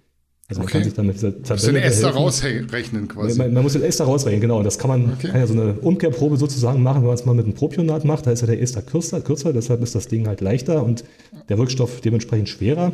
Wenn wir jetzt sagen, meinetwegen, wir auch mal 3 ml, wir haben mal 300 Milligramm, haben wir da schon 251, also das ist dann schon gar nicht mehr so gut. Aber auch da die Grenze natürlich 632. Das heißt, was können wir haben vom Propionat? Machen wir hier zum Beispiel 700. Können wir immer noch haben. Machen wir 800. 800 können wir nicht haben. Also 700 können wir haben. Also eine 100 Milligramm Ampulle, aus der 3 ml fehlen, ist okay. Mhm. Das ist ja schon mal interessant auf jeden Fall zu wissen, weil ich glaube, die meisten gehen davon aus, was steht da auf der Ampulle drauf? Das ist dann auch der Wirkstoff. Ist es aber nicht. Es ist mhm. Wirkstoff plus Ester. Ester muss raus. Das zieht sich allerdings dann auch durch bis zur Anklageschrift und mitunter bis ins Urteil. Das muss man natürlich an irgendeiner Stelle mal thematisieren. Also das wissen ja die wenigsten. Und das jetzt, nehmen wir mal an, irgendjemand hat jetzt so einen Standardfall mit einer Strafe, die ihn da erwartet, irgendwas unter, also zwischen Geldstrafe und drei Jahren. Das landet beim Strafrichter. Der Strafrichter, der macht ja von einer Beleidigung über eine Schwarzfahrerei bis zum Ladendiebstahl alles. Der hat das natürlich auch nicht parat. Und der Staatsanwalt, der das anklagt, das gibt es teilweise Spezialabteilungen, aber da man in der Größenordnung wahrscheinlich nicht. Dann hat der einfach bloß den Gesetzestext und die Anlage und dann schaut sich das an und dann ist es erledigt. Das ist im BTM-Bereich besser, da gibt es ja immer wieder Wirkstoffgutachten und dann kann man halt genau ausrechnen, ob das erlaubt ist oder nicht. Oder ob es in die nicht geringe Menge fällt. Oder ob es halt auch, was jetzt Handeltreiben angeht, so schlechte Qualität ist, dass man letztendlich von einer halben oder von einem Drittel der Menge ausgehen muss, die man gefunden hat. Das hat sich so noch nicht rumgesprochen im Dopingbereich, dass es da auch dieser Umrechnung bedarf. Mhm.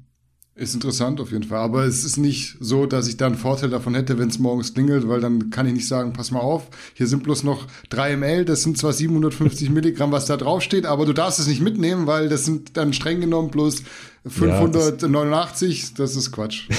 Das spielt erst dann eine Rolle, wenn es um die Bestrafung geht. Oder mhm. wenn man es rechtzeitig rügt, vielleicht um eine Einstellung des Verfahrens. Also die Staatsanwaltschaft ist ja auch nicht völlig bescheuert. Die klagen ja dann nicht sehenden Auges irgendwas an, was nicht strafbar ist.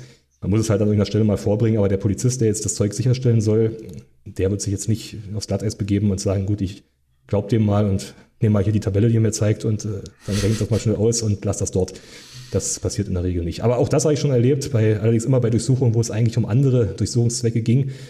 Wenn die jetzt da so eine Packung, was weiß ich, Galen oder so stehen sehen mit zehn Ampullen, da fehlen drei, das lassen die in der Regel stehen, weil die sagen, das ist ja offensichtlich, dass er das nicht verkaufen will, das wird wohl sein Krempel sein. Und wir suchen eigentlich eine Pistole oder so, dann mhm. sagen die, gut, wir suchen das, was wir suchen und das Ding lassen wir stehen. Also das habe ich schon häufiger erlebt, dass das den Polizeibeamten egal ist. Hängt vielleicht auch davon ab, wer da kommt. Also wenn es jetzt jüngere Polizeibeamte sind, es gibt ja auch welche, die Sport machen, die jetzt genau wissen, dass das jetzt auf keinen Fall Indiz dafür ist, dass der den Krempel vertreiben will, die vielleicht auch gar nicht auf dem Schirm haben, dass eine Besitzstrafbarkeit in so einer geringen Menge überhaupt äh, bestehen könnte. Da kann man halt Glück oder Pech haben. Mhm. Wir machen mal kurz einen Abstecher ins Internet. Wie verhält man sich denn, wenn man etwas Verbotenes aus dem Internet bestellt hat, das Paket abgefangen wurde und Post nach Hause kommt? Hm, wenn Post nach Hause kommt, ist es die bessere Option. Also mhm. da kann man zum Beispiel dann einfach darauf antworten, dass man nichts bestellt hat.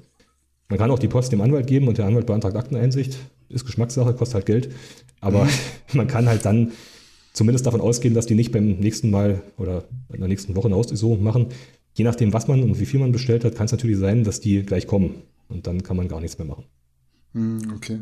Warum sind denn die Strafen die für Verstöße gegen das Anti-Doping- oder Arzneimittelgesetz verhängt werden, so unterschiedlich, weil man lässt sich ja auch häufig mal sagen, Süden beispielsweise wird härter bestraft als der Norden. Das ist auch mit Drogen so, durch Berlin läufst, da riechst du die ganze Zeit irgendwie Marihuana, wenn du das in Stuttgart machst, dann ist sofort die Polizei da. Hm, naja, das ist traditionell bedingt zunächst mal, das ist einfach so. Und dann ist es so, dass die sogenannte Sanktionierungspraxis und deren Auswirkungen, da gibt es ja straftheoretisch ganz viele Ideen drüber, was Generalprävention und so weiter angeht oder auch Effektivität von Strafen oder von gerade nicht bestrafen, sehr weit auseinanderfällt und dass das auch immer wieder, möchte ich mal sagen, ergebnisorientiert evaluiert wird und sich das auch nicht verschiebt. Also das ist aber wirklich bei jeder Deliktsart so. Das, beim Autodieb aus Polen, wenn der irgendwo bei Dresden erwischt wird, dann kriegt er vielleicht einen Strafbefehl. Wenn er in Stuttgart erwischt wird, dann kriegt er zweieinhalb Jahre. Das ja. ist, ist halt, hat er halt dann Pech. Oder man hat halt dann die Wahl, wo man hinzieht. Also das habe ich sogar schon gehört von bekennenden Konsumenten jetzt bei, leicht, bei weichen Drogen, die sagen dann halt, ich muss halt in Norddeutschland irgendwo wohnen, idealerweise in einer Großstadt in Bremen oder in Berlin oder in Hamburg und halt nicht in München oder Stuttgart. Ja, das ist dann halt so. Also dafür gibt es, denke ich, keinen Grund, den man jetzt angehen könnte und ihn beseitigen könnte, sondern das ist einfach traditionell so. Hm. Super spannende Sache. Also die Strafrahmen sind überall gleich. Mhm. Ja, aber es gibt zum Beispiel, das ist mhm. vielleicht noch ein Stichpunkt, es gibt, das ist halt alles auch nichts, worauf man sich berufen könnte, aber es gibt ja beispielsweise für den 31a BTMG, also für die Einstellung wegen, nicht, wegen geringer Mengen vom Eigenbedarf, gibt es Richtlinien, an die sich die Staatsanwaltschaft hält und die fallen extrem weit auseinander. Also da gibt es bei den Milligrammbereichen des Wirkstoffs, also Spannen von ein paar hundert Prozent. Das mhm. kann man dann zwar anführen, das führe ich auch immer wieder an, dann schaue ich mir vorher an, welcher Wirkstoff wo am wenigsten hart geahndet wird und sage dann, ja, aber die machen es doch so und so und das ist, scheint, sich, scheint sich langsam durchzusetzen. Aber wenn der Sitzungsvertreter nicht gerade ein Referendar ist oder davon gar keine Ahnung hat, dann sagt er, ja, bei uns ist aber so und so hier und die ist auch ganz neu, die Richtlinie. Das machen wir schon weiter so. Da mhm. kommt man auch nicht mit an. Mhm. Man hört schon, wenn du jetzt drüber redest, du hast auf jeden Fall Erfahrung auch in den Fällen. Was sind denn so die kuriosesten Dinge, die dir in Bezug auf Medikamente untergekommen sind? Also sei es jetzt wirkliche Mandate oder auch nur Nachfragen, keine Namen, du weißt, aber einfach so aus Interesse, da gibt es, glaube ich, super spektakuläre Sachen zu berichten, oder? Hm, ja, also was häufiger auftritt, also in den Fällen, die ich auch schon hatte, ist, dass die Sachen tatsächlich völlig unterdosiert sind. Da muss man sich mal vergegenwärtigen, die die Zufallsfunde, nehmen wir mal so zwei, drei Ampullen, wo dann, also 10 ml Ampullen, wo man dann sagt, das stellen wir jetzt nicht ein, da gibt es auch irgendwie noch eine kleine Strafe, meistens ja eine Geldstrafe mit einem Strafbefehl. Da wird ja meistens gar kein Wirkstoffgutachten gemacht. Und bei größeren Funden dann schon. Und da, also ein Fall ist mir bekannt, da wurden in Beutel Ephedrin-Tabletten sichergestellt. Da war nur Koffein drin. Also war in dem Fall Glück für den Beschuldigten, aber Wahrscheinlich hat er mehr dafür bezahlt, als er für einen Beutel Koffeintabletten hätte bezahlen müssen. Ein anderer Fall war, fand ich auch ziemlich ärgerlich für den Beschuldigten eigentlich. Ein Wettkampfsportler, den haben sie ziemlich viel weggenommen. Also im, im Trenbolon war Deka und es war, glaube ich, 30 Milligramm oder so pro ml. Es war alles falsch von, der, von den Inhaltsstoffen und ja. alles vollkommen unterdosiert. War für ihn in der Strafzumessung am Ende auch nicht so toll, weil es trotzdem noch viel zu viel war. Aber natürlich für ihn interessant zu wissen und wahrscheinlich ärgerlich, dabei dann bloß scherzhaft. Ja, also ich habe immer mich schon gefragt, warum ich so viel brauche. Andere erzählen mir immer, was die nehmen, das ist viel weniger. Damit kommen die super zurecht. Bei ihm war es halt alles äh, ja, falsch etikettiert. Aber da kann man vielleicht sogar noch einen Verteidigungsansatz draus ziehen, wenn das jetzt in, im konkreten Fall nicht analysiert wird. Und das ist vielleicht auch noch interessant, das wird meistens analysiert von polizeieigenen Stellen. Also das kostet jetzt auch nicht ein paar tausend Euro für so ein Gutachten, sondern die können das halt irgendwo einschicken beim LKA, wo die das dann untersuchen können. Und wenn dann rauskommt, dass das also gerade bei solchen kleinen Funden, ein, zwei, drei Ampullen, wenn die dann nur halb so oder viertel so hoch dosiert sind, kommt man ja vielleicht tatsächlich noch in einen Bereich entweder der geringen Menge oder in einen Bereich, wo man sagt, ja, das ist jetzt so geringfügig über der geringen Menge, dass man es vielleicht gegen eine Geldauflage einstellen könnte. Also mit, mit Unterdosierung, das kommt eigentlich alle Nase lang vor, wenn es überhaupt jemand merkt. Wenn man es nicht merkt, hat man halt Pech. Dann wird es auch wahrscheinlich so verurteilt, als wäre das drin, was drauf stand. Mhm. Also wenn ja, sich mal irgendjemand mit mir einen Spaß äh, erlaubt hätte, beispielsweise, dass er mir da nur Olivenöl reingemacht hat und die, die finden da 100 ml Testosteron und das ja, wird analysiert, da ist nichts drin, dann bin ich einfach straffrei und cool. Ja, das ist, man könnte darüber streiten, ob das eine Versuchsstrafbarkeit begründet. Meine aber nicht, weil habe jetzt auch gar nicht reingeschaut, ob der Versuch überhaupt mhm. strafbar ist. Wahrscheinlich nicht. Dann ist er nicht strafbar, wenn es kein Verbrechen ist. Ist ja keins, weil die Freiheitsstrafe unter einem Jahr liegt, die Mindeststrafe. Mhm. Ansonsten gibt es ja so, so Warndelikte und sowas, sind ja, sind ja nicht strafbar. Also wenn man sich vorstellt, ich habe ihn umgebracht und das habe ich gar nicht, dann ja, ja. wird man dafür nicht bestraft. Ja, was auch noch kurios ist, das hatte ich jetzt auch schon mehrmals, ist auch ein interessanter Verteidigungsansatz. Äh, es muss ja vom Vorsatz oder vom, vom Tatbestand umfasst sein zum Zwecke des Dopings beim Menschen im Sport. Wenn mhm. jetzt zum Beispiel bei einer älteren Dame oder will jetzt nicht zu viele Details verraten, aber bei jemandem mhm. sowas finde, wo ich offensichtlich weiß, dass der nicht im Sport dobt, vielleicht auch gar keinen Sport macht und auch nicht wissen kann, für wen er das möglicherweise besitzt, dann ist auch das nicht strafbar. Da kommt man auch mitunter raus. Das ist dann leider auch in den Fällen, die ich da kenne, immer bei Zufallsfunden so gewesen. Also wird halt irgendwas völlig anderes gesucht und dann findet man irgendwelche Dopingmittel bei Menschen, die das also nicht zum Leistungssteigern im Sport besitzen und dann ist das mhm. nicht strafbar. Kann man, kann man ja vielleicht Schlüsse daraus ziehen, wie man mit seinem eigenen Krempel umgeht, wenn man es nicht alles zu Hause deponiert. Das ist vielleicht auch noch ganz interessant. Mhm. Dann hatte ich einen Fall, der war auch ziemlich lustig. Da wurden auch per Zufallsfund Dopingpräparate sichergestellt. Die wurden aber dann auch nicht weiter verwertet. Die wurden dann, glaube ich, also man hat sich dann mit der außergerichtlichen Einziehung und Vernichtung einverstanden erklärt, weil angenommen wurde, dass derjenige wohl irgendwie Tierzucht betrieben hat und die dabei verwendet haben könnte. Also da hat irgendjemand überhaupt nicht darüber nachgedacht, dass das vielleicht auch für Menschen hätte interessant sein können, obwohl der Beschuldigte vielleicht optisch darauf hingedeutet hätte. Aber das ist, ist ja eher ein, ein, Zufall. Hängt doch davon ab, was gesucht wird und gibt es ja Spezialzuständigkeiten, die, die jetzt nur in so einer Nische ermitteln, dass die jetzt so einen Blick für so einen Verstoß gegen das Anti-Doping-Gesetz überhaupt nicht auf dem Schirm haben. Und das ist das Lustigste, was ich eigentlich mal hatte. Es ist ja so, wenn man jetzt eine, eine Straftat ermitteln möchte, eine schwerwiegende Straftat, eine Hausdurchsuchung macht, irgendwelche Zufallsfunde mitnimmt, gibt es ja meistens ein weiteres Ermittlungsverfahren, in dem Fall halt für den Besitz von Dopingmitteln. Mhm. Das ist dann meistens auch schon früher abgeschlossen. Da gibt es dann halt einen Strafbefehl oder vielleicht auch eine kleine Anklage, jedenfalls irgendwas, womit derjenige sanktioniert wird und das Verfahren dann an der Stelle erledigt ist. Und in diesem Fall war es halt so, dass die Hauptsache, wegen der die ursprünglich gekommen waren, noch immer komplizierter wurde in der Ermittlung, lag dann auch ein paar Jahre rum. Und dann gibt es ja eine Möglichkeit in der Strafprozessordnung, Verfahren einzustellen, weil die zu erwartende Strafe mit Blick auf eine andere Strafe nicht beträchtlich ins Gewicht fallen würde. Und da haben die tatsächlich das wesentlich schwerwiegendere Delikt eingestellt mit Blick auf die bereits per Strafbefehl verhängte Strafe für den Besitz von Dopingmitteln. Das war für den Betroffenen vielleicht auch nicht das Schlechteste. Mhm, interessant, ja. Ich äh, streue mal, wenn du, wenn du nicht noch einen anderen Fall hast. Hast du noch was? Überleg gerade. Im Moment fällt mir jetzt nichts ein. Wenn mir noch was einfällt, dann, dann streue ich das auf noch jeden, mal ein. Auf jeden Fall zwischen rein, ja. Aber ich äh, würde mal eine Frage eines Zuschauers noch so reinschmeißen. Hat man in Bezug auf eigenen Dopingmissbrauch ein Risiko, seinen Job zu verlieren? Das hängt ein bisschen vom Job ab. Also es gibt, also als Einstiegshürde mag das der Fall sein. Das habe ich schon häufiger gehört von Leuten aus dem erweiterten Bekanntenkreis, wenn es um Verbeamtungen geht, um namensärztliche Untersuchung, wo diverse Sachen getestet werden, auch im BTM-Bereich und sowas. Und natürlich Blutwerte, je nachdem, was man da macht, sind die ja auch außerhalb der Range und dann ist das vielleicht auffällig. Mhm. Nützt es mir ja nichts, wenn ich als Beamtenanwärter für einen Alkoholiker gehalten werde oder für einen Dopingkonsumenten, mhm. dann bin ich in beiden Fällen möglicherweise ungeeignet und werde nicht eingestellt. Also als Einstiegshürde auf jeden Fall. Ansonsten das Dopen an sich sicherlich nicht. Gibt es ja auch viele, die das machen.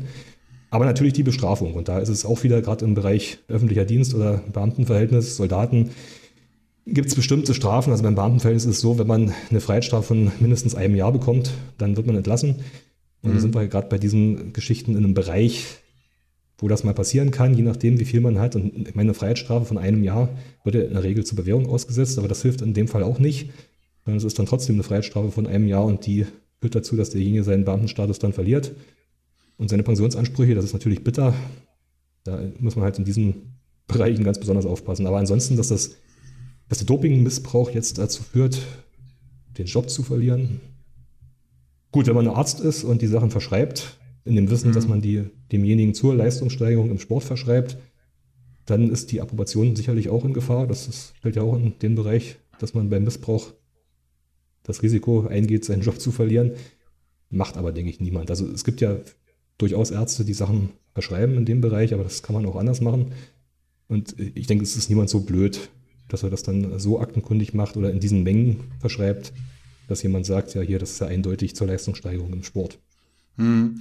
Was da vielleicht noch interessant ist, also es schützt mich wahrscheinlich nicht davor, wenn ich mal auffällig geworden bin und eine Hausdurchsuchung stattfindet, dass ich beispielsweise meinen mein, mein Stoff im Auto oder eben beim Arbeitsplatz habe, weil die Polizei hat die Möglichkeit, diese ähm, Orte auch zu durchsuchen, oder? Also den Arbeitsplatz und das Auto kann man durchsuchen. Das weiß auch der Staatsanwalt, der den Beschluss beantragt und der Ermittlungsrichter. Deshalb steht es meist drin. Also steht häufig drin, das Fahrzeug, oder die Fahrzeuge oder den Arbeitsplatz, aber dann mit Adresse. Wenn das nicht drin steht oder wenn man, da sind ja der Fantasie keine Grenzen gesetzt, wenn man am Arbeitsplatz jetzt ein gutes Versteck hat oder denkt, ein gutes Versteck zu haben und das nicht gefunden werden kann, ja, das ist ja eher keine rechtliche Frage, sondern eine rein praktische Frage, dann kann man das schon machen. Und dass die beim Arbeitsplatz durchsuchen, ist auch nicht die Regel. Also kommt jetzt ein bisschen auf den Beruf an, aber nehmen wir mal an, jemand äh, hat irgendwo auf der Arbeit einen Spind oder so. Also dass die da hinfahren, den Spind durchsuchen, bei einer normalen Hausdurchsuchung ist, kommt in der Regel eigentlich nicht vor. Hm. Soll jetzt nicht heißen, dass man das da unbedingt deponieren sollte. Kann ja auch sein, dass der Arbeitgeber ein Recht hat, da reinzugucken. Beim Auto ist es sowieso schwierig. Also ein Versteck für sowas im Auto halte ich schon deswegen für sehr riskant, weil man ja eine Verkehrskontrolle unter viel weniger schwerwiegenden Umständen mal haben kann und auch da bei irgendwelchen Verdachtsmomenten schnell mal irgendwas durchsucht wird. Ist eine andere Frage, ob das dann immer erlaubt ist, ob das alles verwertbar ist, aber den Ärger kann man sich ja sparen, wenn man jetzt nicht latent mit illegalen Gegenständen im Auto rumfährt. Hm. Andere aber Frage ist, ist keine schlechte Idee. Mhm. Ja, ja, okay, ja. Wir wollen jetzt nicht so viele Tipps geben, aber ey, ganz ehrlich, ist ja, auch immer so eine Auf ist, ja ist ja auch immer so eine Aufwandfrage, ob du dann wirklich zum Arbeitgeber fährst und da den Spind durchsuchst, wenn du jemanden hast, der keine Ahnung, 15 ml Testosteron daheim hat. Das ist ja dann wahrscheinlich jemanden, müsste jemand sein, der fast schon nachweislich damit gedealt hat und der hat dann eventuell auch gar keinen Arbeitsplatz mehr, sondern betreibt das ganz groß. Der und, macht das äh, hauptberuflich. Eben, ja, also hauptberuflich, ja. ja, äh, andere Frage wenn ich ein Rezept für eine Testosteronersatztherapie habe, was ja doch mittlerweile so in der heutigen Zeit öfter ausgestellt wird, als es mal der Fall war, einfach weil sich auch so die Wissenschaft ein bisschen weiter nach vorne bewegt, fällt dann auch die Strafe bei Schwarzwar Schwarzmarktware, die ich daheim habe, anders aus?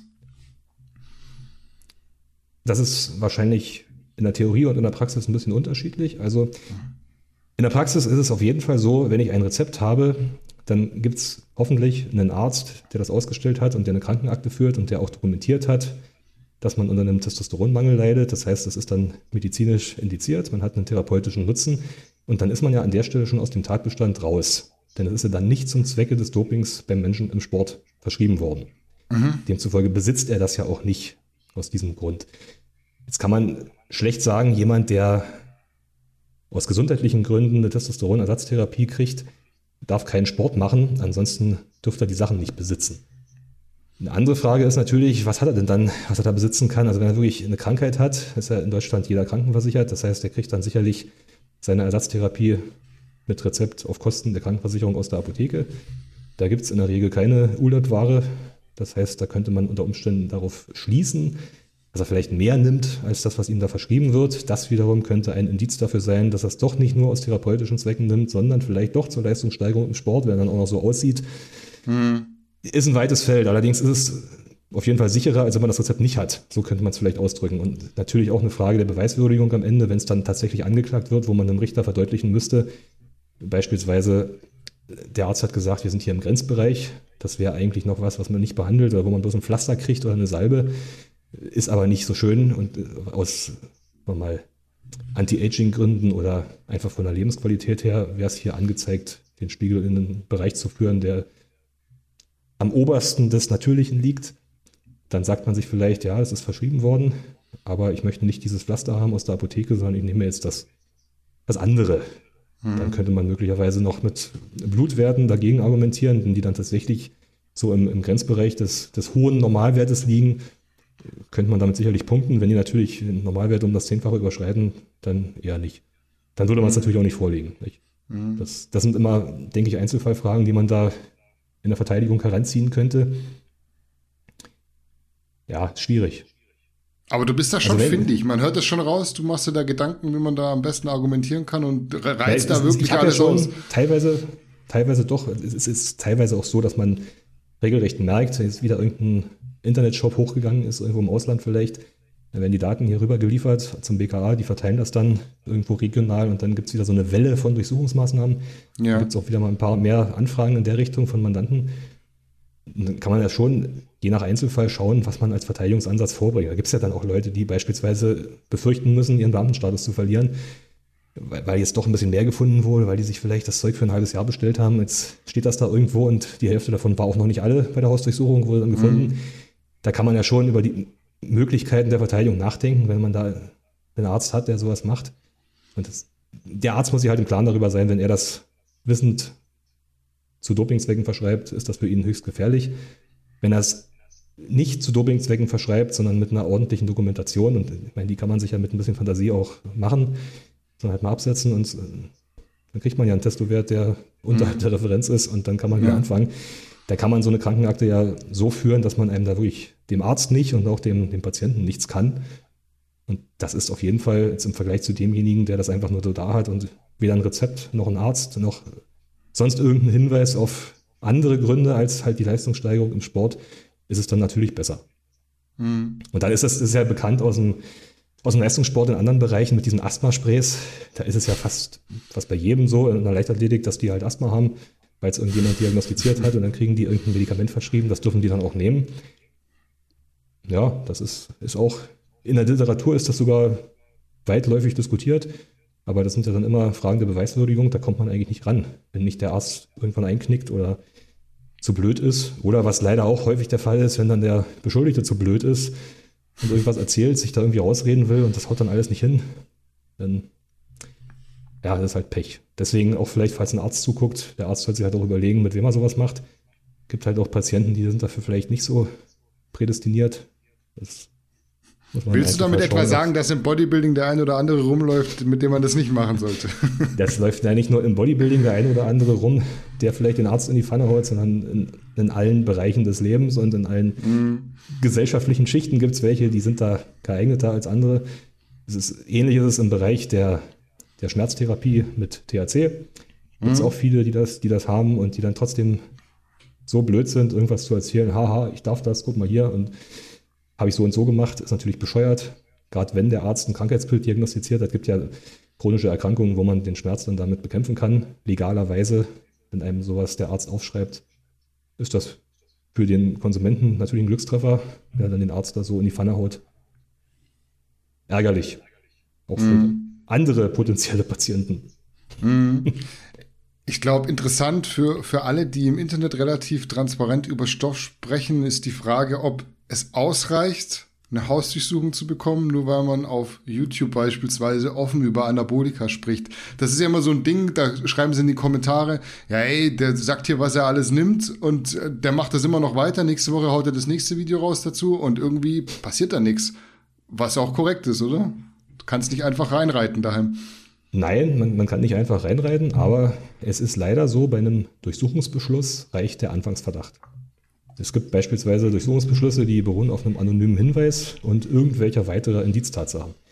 Deshalb ist jetzt die absolute Sicherheit nicht gegeben. Jetzt muss man natürlich unterscheiden. Es gibt vielleicht welche, die sagen, was sie so machen, und dann gibt es welche, die, die setzen sich in jeder zweiten Story irgendeine Spritze und dann steht da irgendwas auf dem Tisch und da liegt wieder irgendwas rum. Also spätestens an der Stelle könnte ja jemand auf die Idee kommen, das mal mit Screenshots irgendwo hinzuschicken und wenn da jemand Langeweile hat, kommen die vielleicht mal gucken und dann ist vielleicht doch was zu holen. Das mhm. würde ich jetzt nicht ausschließen. Das ist natürlich trotzdem so, dass einfach nur das Reden über eine Straftat nicht dafür hinreichend ist, anzunehmen, dass die Straftat auch begangen wird.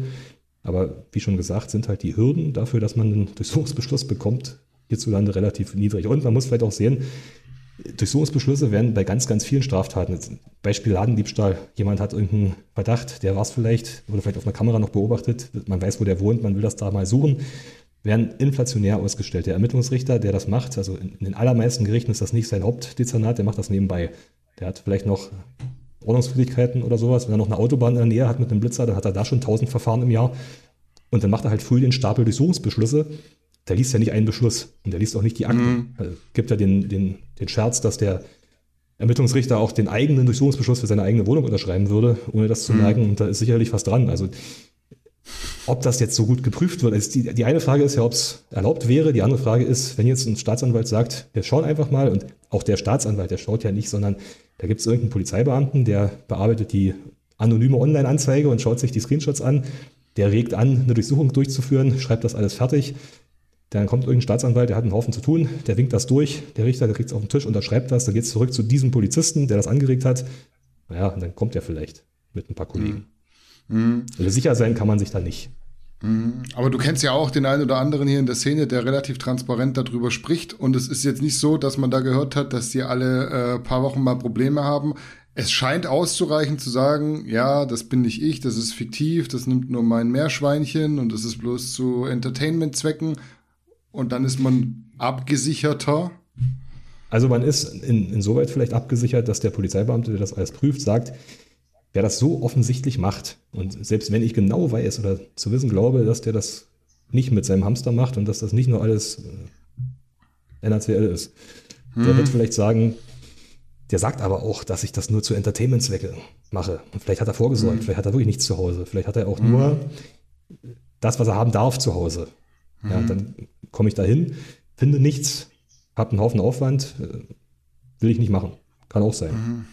Wäre mhm. naheliegend. Und ich, ich würde sogar vermuten, dass diejenigen, die das so, also so offen Präsentierteller machen, das so oder ähnlich handhaben. Also würde mich sehr wundern, wenn die, an die ich jetzt denke, da ihren ganzen Vorrat zu Hause liegen hätten und das dann freimütig im Internet präsentieren. Hm. Oder sie sind so dreist, dass sie sagen, ich rede mal offen drüber, ich habe alles daheim, aber die denken bestimmt, ich habe nichts.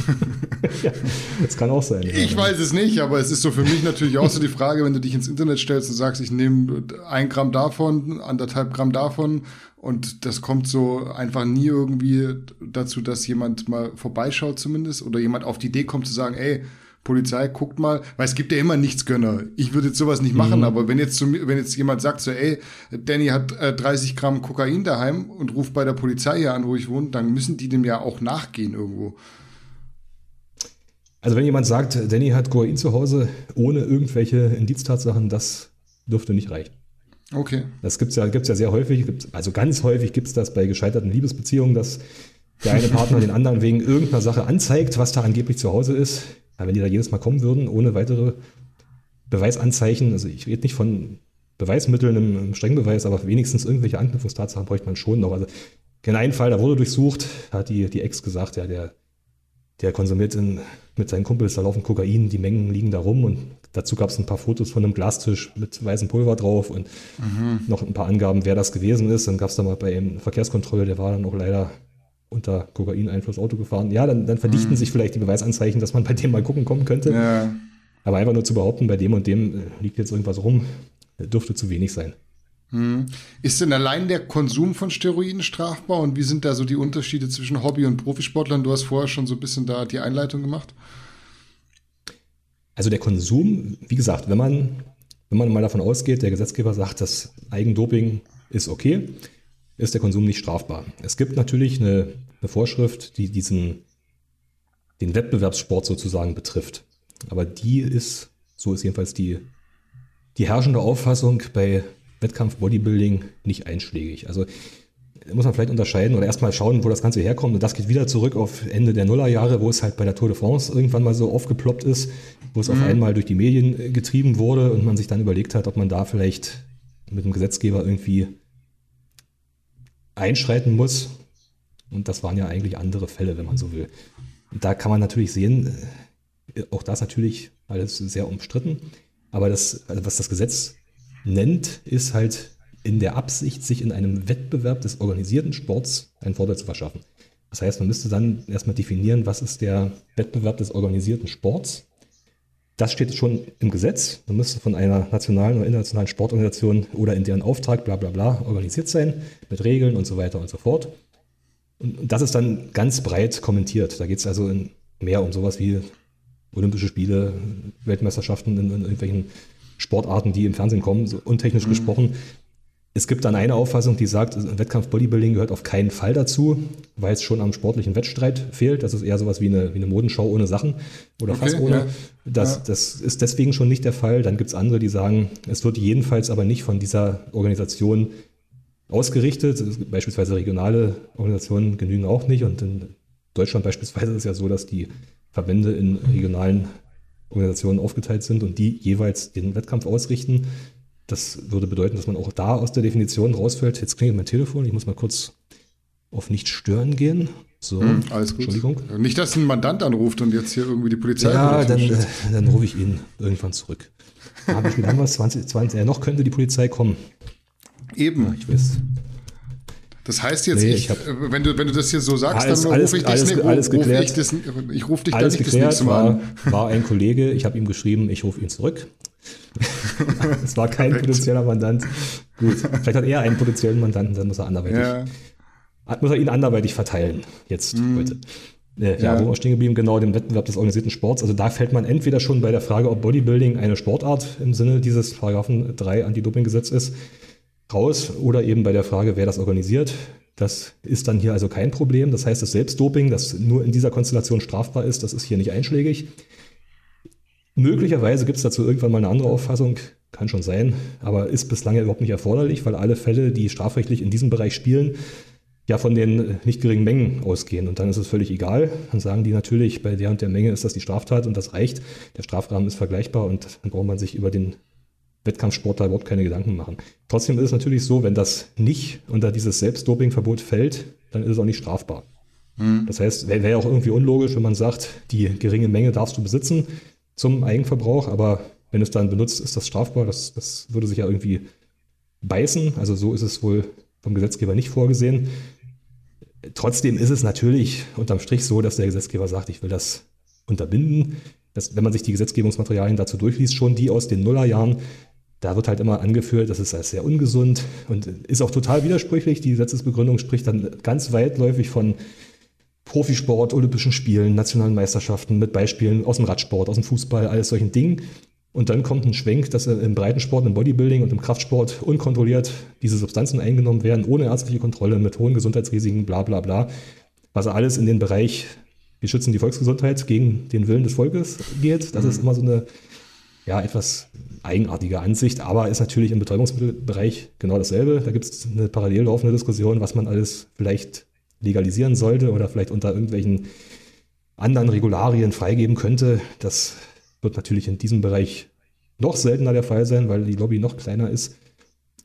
Ja, ob, obwohl man staunen könnte, die Pharma-Lobby ist ja gar nicht so klein. Da ist bestimmt ein mhm. großer Absatzmarkt, wenn man es auf diese Schiene führen würde. Aber es, es, ist halt aus meiner Sicht ein bisschen inkonsequent. Es ist ja auch dem, klar, das Alkoholismus ist eine Krankheit und der Alkoholiker sollte das nicht machen, aber der kann sich unbegrenzt das Zeug überall kaufen, wenn er möchte und konsumieren.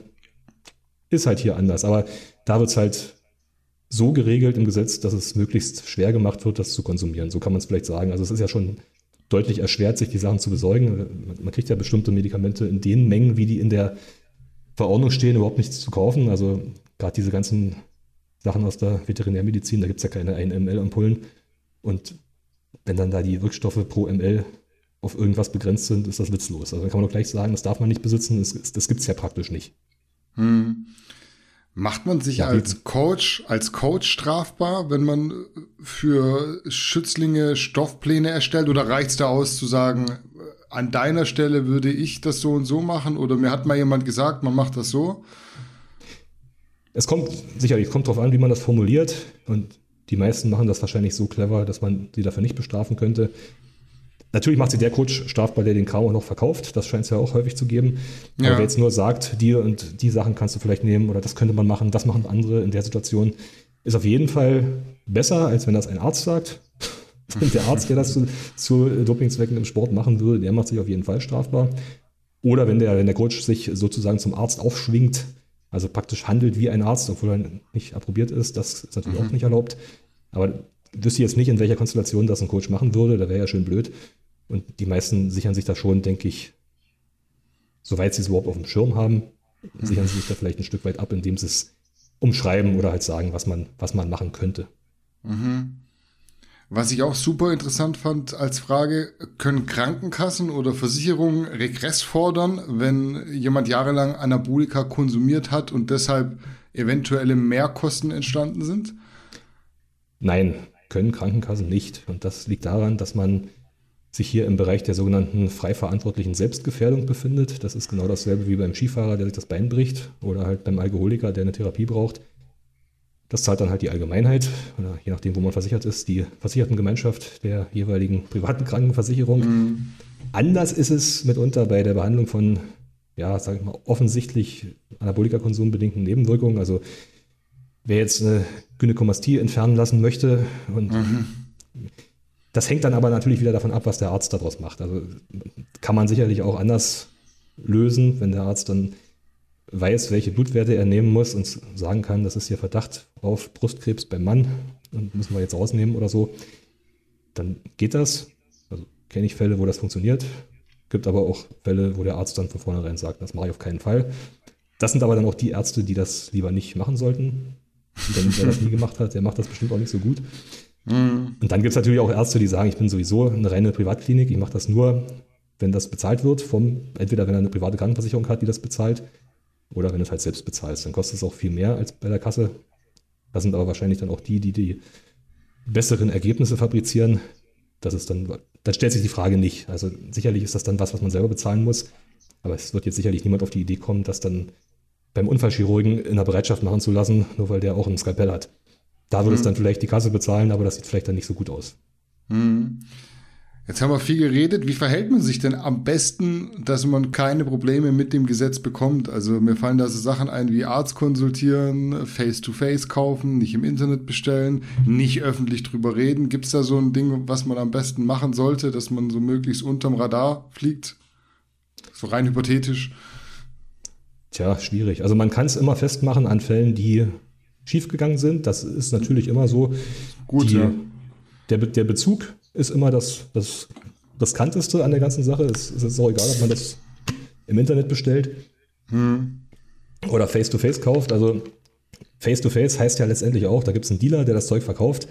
Auch der kann mal in den Konflikt mit dem Gesetz kommen. Dann kann es sein, dass man ihm anbietet, je nachdem, was bei dem gefunden wurde, wenn das Riesenmengen Bargeld und noch große Bestände von Dopingmitteln sind, dann sagt man ihm möglicherweise, wenn du uns hier ein paar Kundendaten lieferst, wir wollen diese Szene, diesen latent handeltreibenden Bereich austrocknen, hm. dann wird es für dich billiger. Es geht ja in einen Bereich, wie man es im Betreuungsmittelstrafrecht kennt, aber es gibt halt sowas auch im allgemeinen Strafrecht. Davon wird häufig Gebrauch gemacht. Also spätestens, wenn jemand wegen sowas in Untersuchungshaft sitzt und sich überlegt, wenn, wenn ich jetzt ein Angebot kriege hier bei der Mitwirkung in dem Sinne, wie sich die Staatsanwaltschaft vorstellt, und vielleicht wenn das jemand ist, der besonders clever war, wo wirklich jetzt nichts gefunden wurde an Kundendaten, mhm. dann kann das schon sein, dass der seine Kunden ans Messer liefert und dann nützt es einem auch nichts, wenn man von dem im Fitnessstudio gekauft hat. Dann ist man halt auch dran, wenn was gefunden wird. Also da, dabei bleibt es eigentlich immer, die Beschaffung ist das, was naturgemäß jedenfalls für den, der das verkauft, immer eine Straftat ist. Für den, der es kauft, je nachdem, wie viel er kauft, auch. Und das ist ein Bereich, den ja, muss man dann irgendwie clever gestalten oder halt ausschließlich in der Apotheke. Aber da kommen wir ja zum nächsten Punkt. Wer jetzt alles benutzen möchte, was in dem Bereich benutzt werden könnte, der wird mit einer deutschen Apotheke wahrscheinlich nicht glücklich. Mhm. Das, ist auch, das, das hatte ich schon mal gehört, aber halte ich für völlig abwegig, dass man sich jetzt Rezepte schreiben lässt für Apotheken im Nicht-EU-Ausland und sich dann Sachen schicken lässt, die es in Deutschland überhaupt nicht gibt als zugelassene Medikamente. Das ist alles unabhängig vom Dopingmittel, ist das nach dem Arzneimittelgesetz als Einfuhr strafbar. Das funktioniert alles hinten und vorne nicht. Also kann mhm. man vergessen. Also wer, wer sagt, er möchte jetzt Sachen, die aus der Tiermedizin kommen oder Sachen, die vor 30 Jahren das letzte Mal offiziell hergestellt wurden, benutzen, der wird ja um den Schwarzmarkt nicht herumkommen. Und ja, da ist das Internet ist riskant, das persönliche Kaufen ist auch riskant muss man sich halt, solange die Regelungslage so ist, wie sie derzeit ist, des Risikos bewusst sein. Das, das ist einfach so. Mhm. Ja, nicht öffentlich darüber reden ist, ja, das ist ja eigentlich selbstverständlich. Clever. Also als abgesehen von denen, die jetzt im Internet damit Geld verdienen, dass sie da erzählen, was sie da machen, kenne ich jetzt auch keinen oder bin mir jeweils niemand ein, der jetzt damit hausieren geht. Also wäre auch bescheuert. Also auch wer das wettkampfmäßig betreibt, in, in jedem Regularium irgendeines Verbandes steht irgendwo drin, dass man das nicht darf. Und wer sich jetzt da hinstellt und sagt, ich nehme dieses und jenes, staune ich übrigens auch immer wieder, was dann mitunter irgendwelche Wettkampfathleten im Internet erzählen, bei Verbänden, wo das ja auch so ist, dass das nicht irgendwie abgestraft wird. Also, ja, gut, ist halt so, wie es ist, aber jedenfalls öffentlich darüber reden, klar, das ist selbstverständlich, wenn man damit hausieren geht, ist es wahrscheinlicher, dass dann auch der Falsche davon Wind bekommt. Aber Verhaltenstipps kann man da schlecht geben. Es mhm. ist solange der Bereich so kriminalisiert bleibt, es ist genauso wie im Betäubungsmittelstrafrecht mit der Beschaffung von Cannabis. Da ist es eben so, dass man sich was überlegt, wie man das am besten macht. Also, es gibt ja viele Möglichkeiten, das irgendwie übers Internet, über einen, einen toten Briefkasten, was weiß ich, da gibt es ja tausend Ideen, aber keine Idee davon ist sicher. Das ist ja auch klar. Jede neue Idee wird von den Ermittlungsbehörden irgendwie dankbar aufgegriffen und bei irgendeiner Fortbildung verwurstet. Ich bin ja selbstständig bei Fortbildungen im, im Strafrecht, da geht es ja dann häufig zwar im Betäubungsmittelbereich, aber geht es natürlich auch um so Vertriebswege oder die, die übliche Beschaffungskriminalität, wie sich die so verändert, auch im Internetzeitalter. Das läuft ja eins zu eins wie in diesem Bereich. Leider auch häufig von denselben Verkäufern. Das ist ein weiteres Problem, denn die Ermittlungsanstrengungen sind in dem Bereich aber viel, viel höher. Und wenn jetzt jemand auffliegt, der auch noch Christel und sonst was verkauft, dessen Kundendaten mitgenommen werden und der hat halt auch ein paar Anabolika verkauft und ausgeliefert. In, in diesen Topf wäre man ja gar nicht reingeraten, wenn man das beim Fitnessstudio-Dealer um die Ecke gekauft hätte. Das geht halt auch damit einher, dass man mit diesen Sachen Geld verdienen kann. Dass sie kriminalisiert sind, das äh, ruft halt die Leute auf den Plan, die damit Geld verdienen, sowas zu verkaufen, was es nicht offiziell gibt. Und denen ist das am Ende egal, ob es Betäubungsmittel sind oder Dopingmittel. Da, ja, da gibt es keinen goldenen Weg. Hm. Macht es einen Unterschied, wenn ich jetzt übers Internet kommuniziere, ob ich jetzt SMS schreibe, WhatsApp benutze oder Telegram oder was gibt's noch? Freema, Wicker, lauter solche Krypto-Chats, sage ich jetzt mal. Da gab es jetzt auch neulich irgendwie so eine so eine so eine ähm, Schlagzeile in den Medien da über Clankriminalität, dass die auch so ein Chatprogramm benutzt haben, was dann aber nachher auch irgendwie ausspioniert wurde. Ja, es macht natürlich einen Unterschied. Das hängt natürlich erstmal davon ab, ob einer der Kommunikationspartner schon im Fokus steht. Wenn das der Fall sein sollte, ist eine SMS oder ein Telefonat über ein normales Telefonnetz die allerschlechteste Idee. Die wird ja eins zu eins, falls derjenige in einer Überwachungsmaßnahme hängt, mitgelesen oder mitgehört. Mhm. Was so die ganzen Messenger-Dienste angeht, da bin ich immer ein bisschen vorsichtig. Sicherlich ist es so, diese Sachen wie jetzt EncroChat oder so, die waren lange Zeit der heilige Gral für alle, die kriminelle Geschäfte machen wollten wo aber jeder, der sich mit dieser Kryptosache im Internet auskennt, sagt, zentralisierte Dienste sind halt immer sehr gefährlich, weil es eine Stelle gibt, die man infiltrieren könnte. Und wenn man die infiltriert hat, dann hat man halt den gesamten Kommunikationsverkehr, wenn man das halt irgendwie hacken kann. Und dass es geht, das hat jetzt die Ermittlung im EncroChat gezeigt. Und das, danach gab es ja noch einen und es wird auch weitere geben. Da ist es vielleicht cleverer, wenn man auf andere Messenger zurückgreift. Auch deshalb, weil ja bei den besagten Messengern ziemlich klar war, dass die ausschließlich von Kriminellen genutzt werden. Also wenn so ein Krypti-Handy nur auf dem Schwarzmarkt gehandelt wird für einen völlig überteuerten Preis und das von Kriminellen aller Couleur genutzt wird, dann ist natürlich für die Ermittlungsbehörden interessant reinzuschauen, was dort so kommuniziert wird. Hm. Wenn man dagegen jetzt beispielsweise Single oder Trimmer oder sonst was in der Richtung benutzt, das wird ja auch viel von Leuten benutzt, die sagen, ich bin da sensibilisiert, was Datensicherheit meiner Kommunikation im Internet anbetrifft da ist ja erstmal der Topf, in dem man suchen müsste, viel, viel größer. Das mhm. ist schon mal nicht schlecht. Dann ist es auch so, jedenfalls nach meinem Stand heute, wir haben jetzt den 28. August 2021, kann morgen anders sein, mhm. dass also das von dem Zimmerman, also das Protokoll, was bei Signal benutzt wird, immer noch super ist und zum Beispiel auch von Edward Snowden empfohlen wird, mhm. kann man benutzen. Ich, ich finde auch Signal nicht schlecht. Das, von der Komfortabilität her gibt es bessere. Also Telegram hat ein paar Features, die ich schön finde, die es bei Signal nicht gibt. Da gibt es allerdings immer wieder Fälle, wo das dann irgendwie ausgelesen wurde, aber das betrifft auch immer sichergestellte Geräte. Da kann man jetzt nicht sagen, dieser Messenger ist per se scheiße, sondern das liegt ja. dann auch vom, an der Kommunikationsdisziplin. Wenn man natürlich jetzt die Chats über Monate und Jahre speichert und dann irgendwann das Gerät in die falschen Hände gerät, ist das halt scheiße. Ja. Wenn man das immer gleich löscht oder wenn man mit diesen verschwindenden Nachrichten arbeitet, ist es besser. Wenn man nur mit verschwindenden Sprachnachrichten arbeitet oder mit kurzen Telefonaten über diese Messenger-Dienste, ist vielleicht noch besser. Dann ist es natürlich wieder ein Punkt, ob man den Kommunikationspartner darauf vertrauen kann. Also Signal zum Beispiel sieht man ja nicht, ob der einen Screenshot macht oder ob der die Sprachnachricht weiterleitet. Solche Sachen können er sich ja dann speichern beispielsweise oder an sich selbst schicken und dann hat er sie halt für immer, auch wenn die irgendwo anders verschwindet. Da ist das persönliche Gespräch vielleicht noch sicherer als jeder Messenger, was natürlich wieder den Aufwand erfordert, sich zu treffen und gerade bei solchen Bezugsgeschäften auch die Identität des anderen kennenzulernen. Das will man ja meistens auch nicht. Deshalb werden ja solche Programme oder solche Chats benutzt. Ja, sicher ist eigentlich nichts. Also es ist natürlich vorteilhaft, wenn man sich auf dem Stand der Technik hält, dann muss man halt in, bei, bei Heise oder so mitlesen und gucken oder bei, bei Twitter den entsprechenden Verdächtigen folgen, dann kann man ja sehen, mhm. was gerade wieder kompromittiert wurde oder eben nicht. Dann kann man die Sachen halt nicht mehr benutzen und die anderen benutzt man weiter. Aber in der Tendenz ist es eher so, dass man über die Dummheit des Kommunikationspartners stolpert. Das ist bei jeder digitalen Kommunikationsform so. Vielleicht auch bei den Dealern aus Bequemlichkeit, dass die sich ihre Chats aufheben. Da steht dann halt was, zum Beispiel eine Versandadresse drin oder irgendeine Bestellung. Vielleicht für den Fall, dass es mal irgendwann hochgeht. Dann können die das irgendwann offenlegen, wenn sie gefragt werden. Weiß man alles nicht. Ist denkbar, gab es in der Vergangenheit schon auch über diese Untergrundforen, wo da immer gesagt wurde, ja, wir machen alles über Priffnote und das wird dann einmal mhm. gelesen, dann ist es weg, ich schicke das ab, ich speichere keine Daten. Ja, wissen wir alle, da gibt es ja die diversen Boards, wo man es dann immer wieder in den anderen Boards gelesen hat. Da ist doch wieder eins hochgegangen und da ist wieder so viele Kundendaten abgefischt worden und dann kam die teilweise ein Jahr später zu irgendjemandem. Lange Rede, kurzer Sinn, man kann sich auf technische Sachen nur immer insoweit verlassen, wie sie nicht entweder gehackt sind oder vom Kommunikationspartner zweckentfremdet werden. Und mhm. diese Garantie hat man leider nicht, egal bei welcher App. Mhm.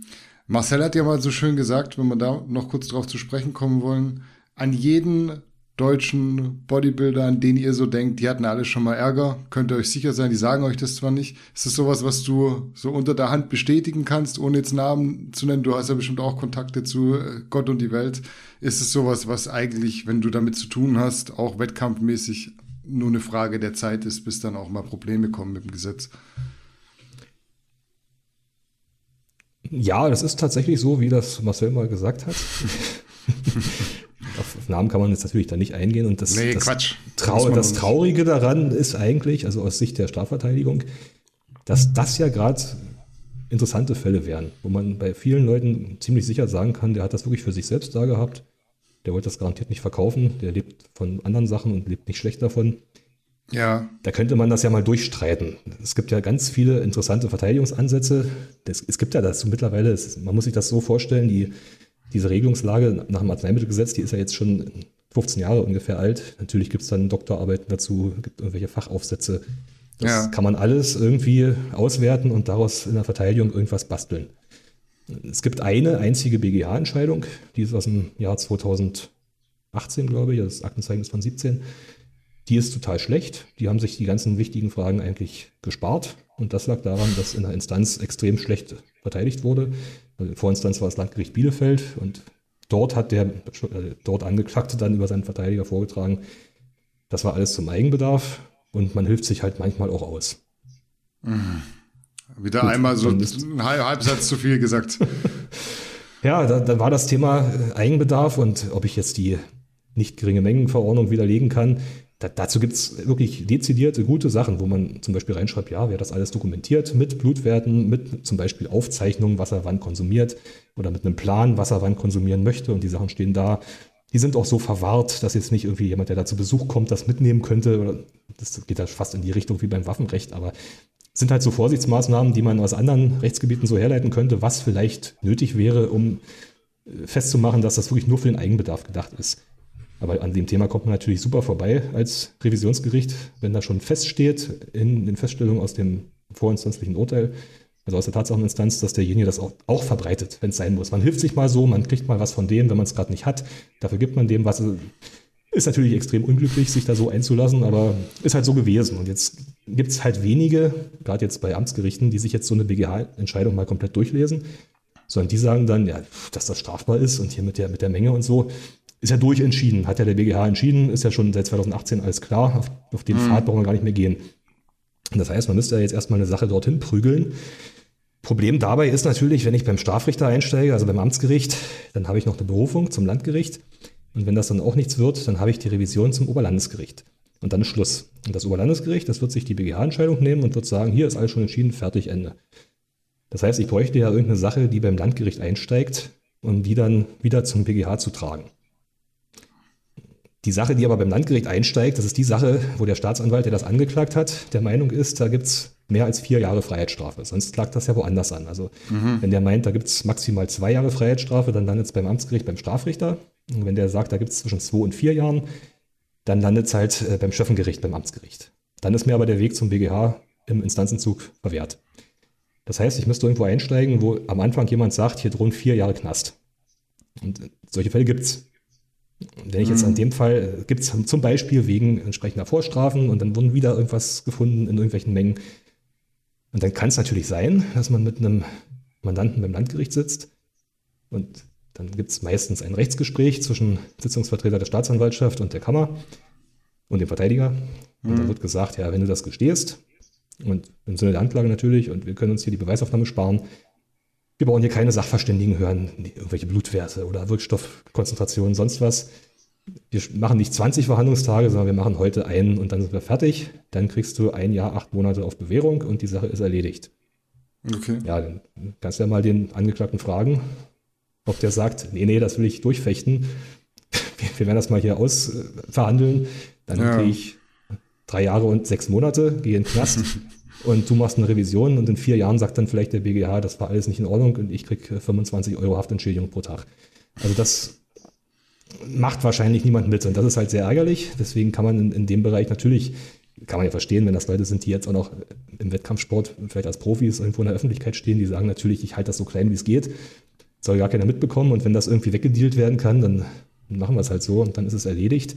Und dann kommt man natürlich damit nie in diese Position, dass man das irgendwie richtig stellen könnte, was da in dem einen Fall halt ein bisschen blöd gelaufen ist. Das mhm. ist dann halt Pech.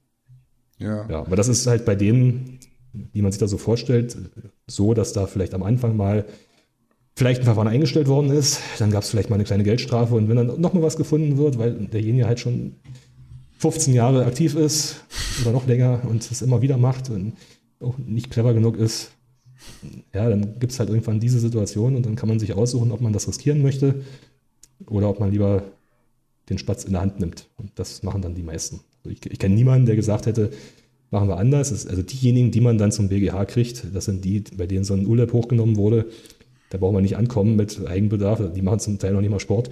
Also dann ist diese Argumentationsschiene auch äh, zum Scheitern verurteilt, braucht man nicht anfangen.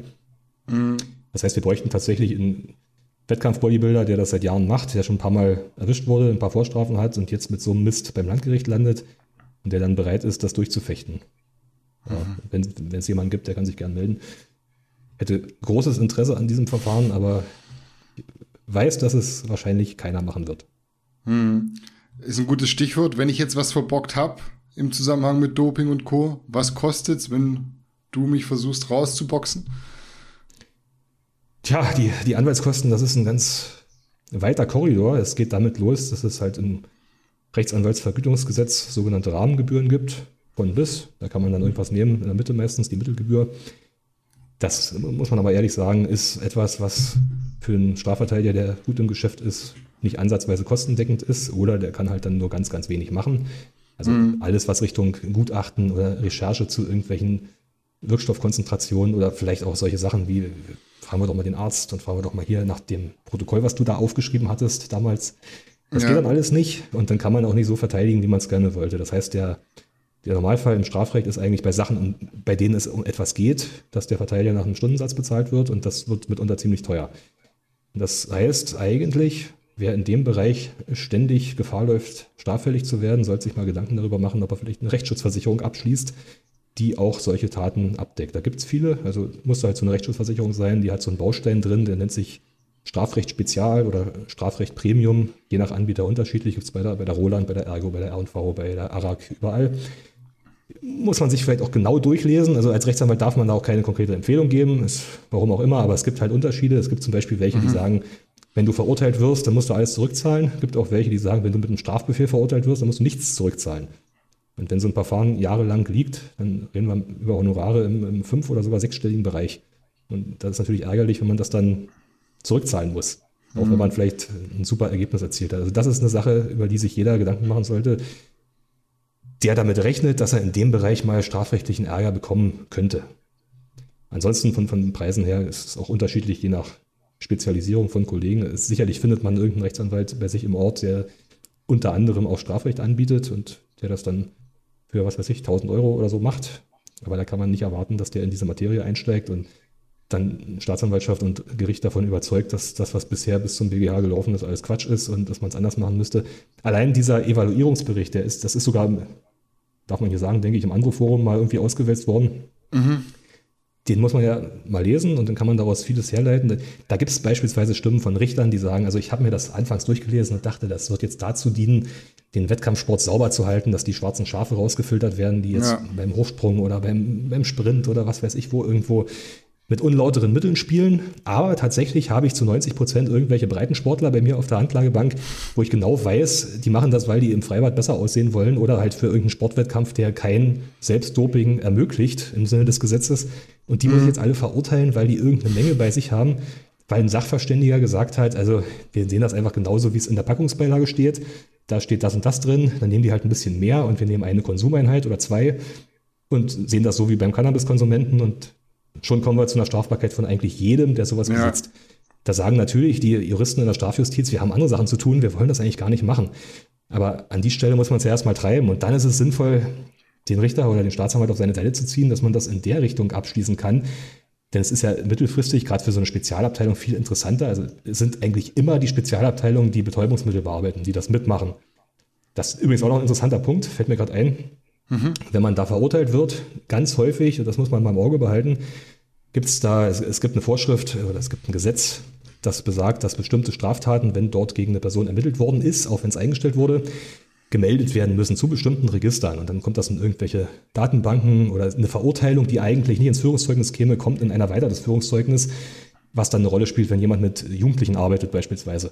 Und da ist es leider so, dass die Staatsanwaltschaften, die ja auch Vollstreckungsbehörde sind, nach einer Verurteilung, wenn die nur Betäubungsmittelsachen bearbeiten, diese Sachen genauso behandeln und dort irgendwo hinmelden. Und dann kann es passieren, dass bei dem Kindergärtner im erweiterten Führungszeugnis irgendein Verstoß gegen das Anti-Doping-Gesetz drinsteht, der da nicht reingehört. Das muss man auch im Auge behalten. Also da ist die Sensibilisierung zum Teil völlig falsch oder es wird halt überhaupt nicht darüber nachgedacht. Nur weil das Dezernat auch Drogensachen macht, werden die Dopingfälle genauso behandelt und das ist, ist falsch. Darauf kann man auch hinwirken, wenn man das auf dem Schirm hat.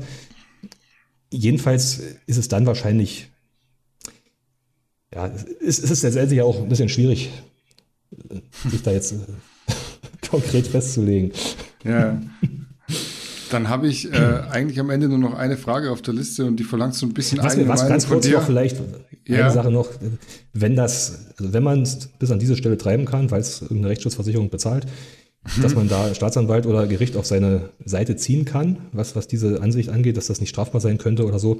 Das eröffnet ja auch andere Möglichkeiten der Verfahrensbeendigung. Es ist ja denkbar, dass man sagt, wenn man jemanden davon überzeugt hat, mit Stimmen von vielen Richtern aus dieser Evaluierung zum Beispiel, mhm. dass das alles nicht so im Sinne des eigentlichen Erfinders gewesen ist, was dort im Gesetz steht, dann kann man ja überlegen, ob man nicht deswegen auf den Pfad einer Opportunitätsentscheidung kommt, also beispielsweise eine Verfahrenseinstellung gegen freiwilligen Verzicht auf die Asservate und 500 Euro ans Tierheim oder so. Das, das funktioniert mhm. okay. relativ häufig und dann hat dann den Vorteil, dass es halt keine Vorstrafen gibt, hat den Nachteil, dass man wieder nicht in diese Kernmaterie der spannenden rechtlichen Probleme vordringen kann.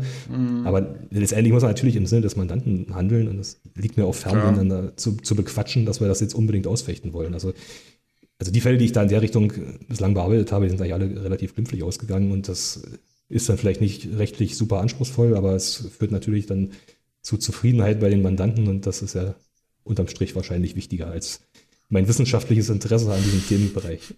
Ja, wie gesagt, ich hätte gerne noch ein bisschen eigene Meinung von dir, je nachdem, wie weit du dich aus dem Fenster lehnen möchtest. Wie siehst du persönlich die Dopinggesetze oder die Arzneimittelverordnung, was es da alles so gibt zu lesen für äh, Jura-Interessierte? Was würdest du ändern, was würdest du anpassen? Na gut, zunächst müsste man mal irgendwas mit dieser Evaluierung machen. Also es wurde ja 2014 bzw. 2015, als das Anti-Doping-Gesetz kam, gesagt, nach fünf Jahren wird der Spaß evaluiert. Ist auch gemacht worden, wie gesagt, Dezember 20. Und dabei ist es dann geblieben. Jetzt wäre es ja eigentlich logisch zu sagen, wir schauen uns an, was da an Kritik erwachsen ist und setzen das mal um im Gesetzgebungsverfahren. Jetzt leider natürlich hat das überhaupt keine Priorität. Das ist jetzt auch ein Thema, was sich jetzt zum Beispiel für den Bundestagswahlkampf überhaupt nicht eignet. Das heißt, da hat keiner mhm. Interesse, äh, tiefer reinzugehen und zu sagen, ja, das habe ich mir mal genauer angeschaut, das ist ja doch vielleicht alles nicht so ganz richtig. Lass uns mal die diese geringe Mengenverordnung ändern. Wir, wir mal jetzt Sachverständige, nehmen wir jetzt mal Wettkampfsportler oder Vorbereiter oder Ärzte, die Wettkampfsportler betreuen. Die sollen dann mal sagen, was so üblich ist, wie lange vielleicht eine Wettkampfvorbereitung dauert, was man dafür alles braucht. Dann nehmen wir noch ein paar andere Sachverständige, die sagen, dass es vielleicht üblicherweise im Ganzen beschafft wird, bevor man anfängt. Und dann machen wir da mal eine neue Verordnung. Das wäre ja denkbar. Und es ist ja auch in anderen Staaten so, dass es entweder vollkommen legal ist oder dass da jedenfalls viel laxer mit den ganzen Problemen umgegangen wird. Also diese Handhabung, wie es bei uns jetzt der Fall ist, die ist eher so wie diese Verordnung bei neuen chemischen Stoffen, die es da so gibt. Also zeitlang ist es ein, vielleicht sogar gar nicht mal so unähnlicher Bereich, dieser neben dem BTM-Bereich bestehende Bereich, wo man halt versucht, irgendwelche chemischen Drogen in ihrer Struktur so zu verändern, dass das ein anderer Stoff ist, der ja. genauso wirkt oder vergleichbar wirkt. Es ist dasselbe Problem, da wird dann auch durch den Verordnungsgeber ständig irgendwas reingeschrieben. Es ist eigentlich dann auf Zuruf wieder eine neue Strafbarkeit hervorgebracht. Das führt zu der Grundsatzdiskussion, das, das Strafrecht als das schärfste Schwert des Gesetzgebers, ist das überhaupt erforderlich in diesem Bereich? Gibt es da nicht andere Möglichkeiten? Könnte man zum Beispiel sagen, wir regeln das über Bußgelder oder so? Hat man möglicherweise wieder Verjährungsprobleme, dass das dann schneller verjährt ist, als es ermittelt wird? Auch das kann man alles lösen, kann man ja einfach die Verjährung in diesen Bußgeldsachen anders regeln. Das wären alles interessante Punkte, die man in der Gesetzgebung aufgreifen könnte und es würde natürlich die Justiz entlasten. In einem Punkt, der jetzt völlig unsinnig ist. Also es gibt eine Staatsanwaltschaft in, in, in Sachsen, da habe ich mit einem Staatsanwalt mal telefoniert wegen einer Verfahrenseinstellung. Habe ihm das, das ist übrigens auch ein Fall, wo die Wirkstoffmengen allesamt falsch und also falsche Wirkstoffe und Unterdosierung okay. vorlagen. Das Verfahren ist auch eingestellt worden gegen eine Geldauflage. Also mit Augenmaß, würde ich mal sagen. Mhm. Pech trotzdem, in mehrfacher Hinsicht. Also der Krempel war weg, die Wettkampfvorbereitung war Mist. Viel Geld. Also die Auflage ist dann auch nicht 500 Euro, sondern gibt halt auch Auflagen, die deutlich höher sind. Dann kann man ja so in den Bereich vordringen, dass man sagt, was käme denn hier raus? Wahrscheinlich für einen Ersttäter eine Geldstrafe. Was verdient der im Monat netto? Das geteilt durch 30 ist sein Tagessatz. Hier würde ich jetzt mal 120 Tagessätze machen. Machen wir einen kleinen Abschlag, aber das so ungefähr in dem Bereich wäre eine Auflage. Das ist dann trotzdem ziemlich empfindlich, was denjenigen da trifft. Mhm. Aber das ist dann zumindest so, dass es ihnen nicht mit irgendeiner blöden Vorstrafe versieht, jedenfalls nicht beim ersten Mal. Da könnte man eigentlich ansetzen, bräuchte man natürlich jetzt für den Gesetzgebungsprozess interessierte Juristen im Staatsdienst, also Richter und Staatsanwälte, die da vielleicht mal das Problem benennen. Das ist aber auch wieder zeitaufwendig. Also die ganze Justizverwaltung, wo es um Statistik geht, um Erledigungszahlen und sowas, da hat ja niemand Lust, jetzt darüber auch noch Berichte zu schreiben und das dann irgendwo hinzumelden, dass da mal irgendwas anders wird, sondern am Ende probiert jeder seine Akten schnell wegzuarbeiten.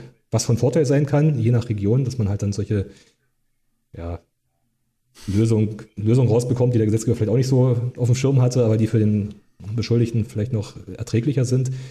Aber auf die Frage jetzt nochmal einzugehen, ändern sollte man natürlich in erster Linie diese Regelungslage. Und das ist ja etwas, was man als, als Rechtsanwalt am allerschlechtesten kann. Also man kann da immer wieder darauf hinweisen, man, man kann da Fortbildungen anbieten, wobei ich das noch nie gemacht habe, weil das überhaupt keinen interessiert. Also mhm. Fortbildung im Anwaltsbereich interessiert, da interessiert die Kollegen eher so Strafverfahrensrecht, weil das halt übergreifend für alle Delikte interessant ja. sein kann. Oder halt diese ganzen Sachen im Bereich Beweissicherung, IT. Doping ist halt eine Nische, sowohl jetzt was die, die Lobby angeht, als auch in der Juristerei, bei Anwälten sowieso. Es gibt auch in Deutschland wenig Kollegen, die sich damit befassen, also ein paar fallen mir ein, aber der Großteil ist dann eher Betäubungsmittel und macht das so ein bisschen mit. Oder es sind halt Strafverteidiger, die, die alle Straftaten verteidigen, was nicht schlecht ist. Wenn derjenige dafür mhm. genügend Zeit aufwenden kann, dann kann er auch das Thema super bearbeiten. Aber gefragt werden ja hier in erster Linie Justiz und Politik. Also Justiz müsste was anregen und die Politik müsste dann gewillt sein, diese Sachen umzusetzen. Und da sehe ich überhaupt keine Anstrengung, derzeit jedenfalls nicht. Und es wird wahrscheinlich auch in absehbarer Zeit keine Anstrengungen geben. Ja, also wie, sie, wie ich die Dopinggesetze sehe, ist, glaube ich, deutlich geworden, aber ändern kann man daran jetzt ohne den Willen des Gesetzgebers herzlich wenig. Hm, ist auf jeden Fall interessant, was du sagst. Wäre cool, wenn jemand zuhören würde, der das ändern könnte. Fällt dir noch irgendwas ein, was wir heute nicht besprochen haben? Irgendwas, was ich nicht gefragt habe? Ich habe echt viele Fragen gestellt, aber vielleicht hast du noch irgendwas, was für die Zuschauer und Zuhörer interessant sein könnte? Also ich hatte ja ein paar Fragen vorab schon mal durchgeschaut. Schauen wir das jetzt noch mal kurz an. Ja, also was ich auf jeden Fall unterbringen wollte, das habe ich ja gemacht, diese schöne Umrechnungstabelle. Wie gesagt, die Sporthochschule in Köln bietet das an, kann man sich, kann man googeln, erster Treffer, diese Excel-Tabelle. Ach so, bei der Excel-Tabelle vielleicht wichtig zu wissen, da ist natürlich ein Stand, der ist hier, glaube ich, genau 2014. Die nicht geringen Mengen, die da stehen, die kann man in der Tabelle ändern und die aktuelle nicht geringe Mengenverordnung ist meines Erachtens von 2020, genau 2020. Mhm. Da sollte man also, bevor man anfängt umzurechnen, nochmal reinschauen, was da steht an Milligramm. Das kann man also ändern damit man da keine Überraschungen erlebt. Vielleicht kannst also du mir das dann noch im Nachgang schicken, dann verlinke ich das alles ja, in der ja. Videobeschreibung. Ich schicke dir, schick dir, mal die, die, Links im Nachgang. Wichtig ist auf jeden Fall, dass das Estergewicht, also dieser Faktor, den die benutzen, um das umzurechnen, mhm. in dieser Tabelle drinsteht. Der ist ja unabhängig von der nicht geringen Menge, die dann gerade gilt. Und das kann man halt nutzen. Das ist wahrscheinlich auch eher etwas, was Kollegen von mir nutzen könnten oder vielleicht auch Staatsanwälte, wenn die ein Verfahren schneller einstellen möchten. Aber für den Konsumenten vielleicht interessant zu wissen, was er halt da haben darf. Also jetzt nehmen wir mal jemanden, der macht eine Ersatztherapie, dann ist es ja interessant zu wissen, wie viele Ampullen Testosteron Enantat er zu Hause haben darf. Und ist halt eine mehr, als man denkt. Also 750 Enantat sind halt nicht 750 Wirkstoff mhm. und auch nicht 632. Das ist ja die nicht geringe Mengengrenze. Und so ist es hier bei, bei allen Wirkstoffen aufgeführt, wobei man wieder sagen muss, wenn man es dann mal genauer anschaut, bei den allermeisten Wirkstoffen ist die nicht geringe Menge so praxisfern ermittelt. Also ich muss mal hier reinschauen, bei Nandrolon 45 Milligramm. Also ja, gibt es keine, keine Abpackung. Also selbst das aus der Apotheke, wie war das, 200 auf 2 ml oder so, das, das ist ja schon das, das geht nicht. Aber gut. Ja. Wollen wir nicht näher ausführen. Da bei solchen Sachen, wenn es das denn noch gibt, das vielleicht auch noch ganz interessant. Es gibt ja eine, es gibt da sicherlich viele Apps, aber es gibt eine App, das ist die gelbe Liste, meine ich, wo man mhm. nachschlagen kann, welche Arzneimittel es da so gibt. Da kann man nach Wirkstoffen suchen und dann kann man sich da anschauen, was man theoretisch verschrieben bekommen könnte. Und das kann man ja mal mit einem Arzt durchsprechen, was dort drin steht, kriegt man halt und kann man auch so gestalten, dass es dann ein legaler Besitz ist. Braucht man halt einen Arzt dafür, der sich mit dem Thema mal befasst und auch gewillt ist, sich damit zu befassen. Auch das vielleicht noch ein Punkt. Wenn man das mit einem Arzt bespricht, wo man als Kassenpatient diese übliche quartalsmäßige Pauschale anfallen lässt, dann verdient der Arzt daran irgendwie 12 Euro oder so. Ist möglicherweise für den Arzt jetzt ein bisschen zu wenig, um sich mit dem Thema zu befassen. Also meine Doktorarbeit habe ich im Medizinrecht geschrieben, unter anderem halt zur Vergütung von Privatärzten. Mhm. Da müsste man vielleicht mit dem Arzt mal sprechen, was er sich denn vorstellt, dass er halt eine Vereinbarung trifft, dass er dafür Geld bekommt, dass er sich damit befasst. Das hat ja mit Bestechung oder sowas nichts zu tun, sondern er kann ja dann nach dieser GOL Rahmengebühren festlegen, die ganz woanders liegen. Wenn man vereinbart, dass das als Privatleistung gemacht wird, das ist vielleicht, jetzt, wenn man nicht gerade so eine Anti-Aging-Klinik findet, auch das gibt es übrigens, kann man googeln, gibt auch Urologen, die das anbieten als Anti-Aging oder als Lifestyle-Geschichte. Alles, was in die Richtung geht, nicht zur Leistungssteigerung im Sport, fällt ja aus dem Dopinggesetz raus.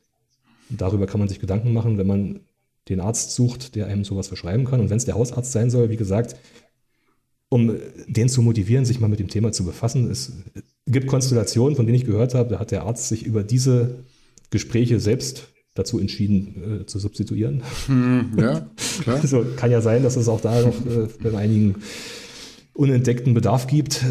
Sollte man vielleicht mal drüber sprechen und das auch offen kommunizieren, dass man jetzt nicht erwartet, dass der Arzt einem hier zum Nulltarif eine Krankenakte anlegt mit irgendwelchen super äh, Blutwerten, die dann alles wasserdicht machen, sondern das, das ist eine Privatleistung. Natürlich ist das, was in Richtung Anti-Aging geht, nichts, was jetzt auch, selbst wenn man privat krankenversichert ist, was die Krankenversicherung bezahlt, muss man sich halt im Klaren darüber sein, dass man das selber bezahlen muss.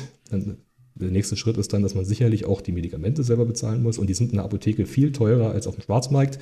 Ja. Das sind alles, alles Punkte, über die man nachdenken muss, wenn man sowas machen möchte. Aber dann ist man halt, was jetzt diesen Anti-Doping-Kram angeht, auf der sicheren Seite. Wettkampf-Bodybuilding vielleicht nicht, weil man nicht alles bekommen könnte, was da erforderlich sein mag. Aber das vielleicht auch als Ende dieser Episode als Tipp, wenn man sich da jetzt rechtlich absichern will, der, der Weg zum Arzt ist die beste Idee.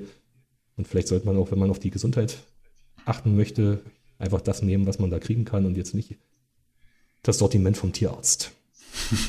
Nochmal guter Input zum Schluss auf jeden Fall. Von meiner Seite aus sind wir durch. Ich bin alle Fragen losgeworden und das waren jetzt am Ende ja auch einige. Willst du noch irgendwas loswerden? Du hast ja gesagt, du hast Interesse dran, äh, den einen oder anderen Fall eventuell zu verhandeln. Wo findet man dich? Wie kann man dich konsultieren?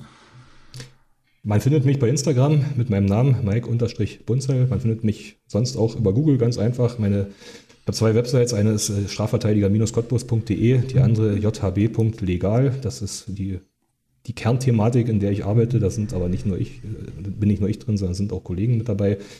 Das ist so eine, ja, ich möchte sagen, Strafrechtsboutique. Also sind verschiedene Strafverteidiger, die sich da zusammengetan haben. Wenn es umfangreichere Verfahren betrifft, wenn, mhm. wo dann naturgemäß mehrere Beschuldigte sind, dann kann ein Verteidiger immer nur einen verteidigen.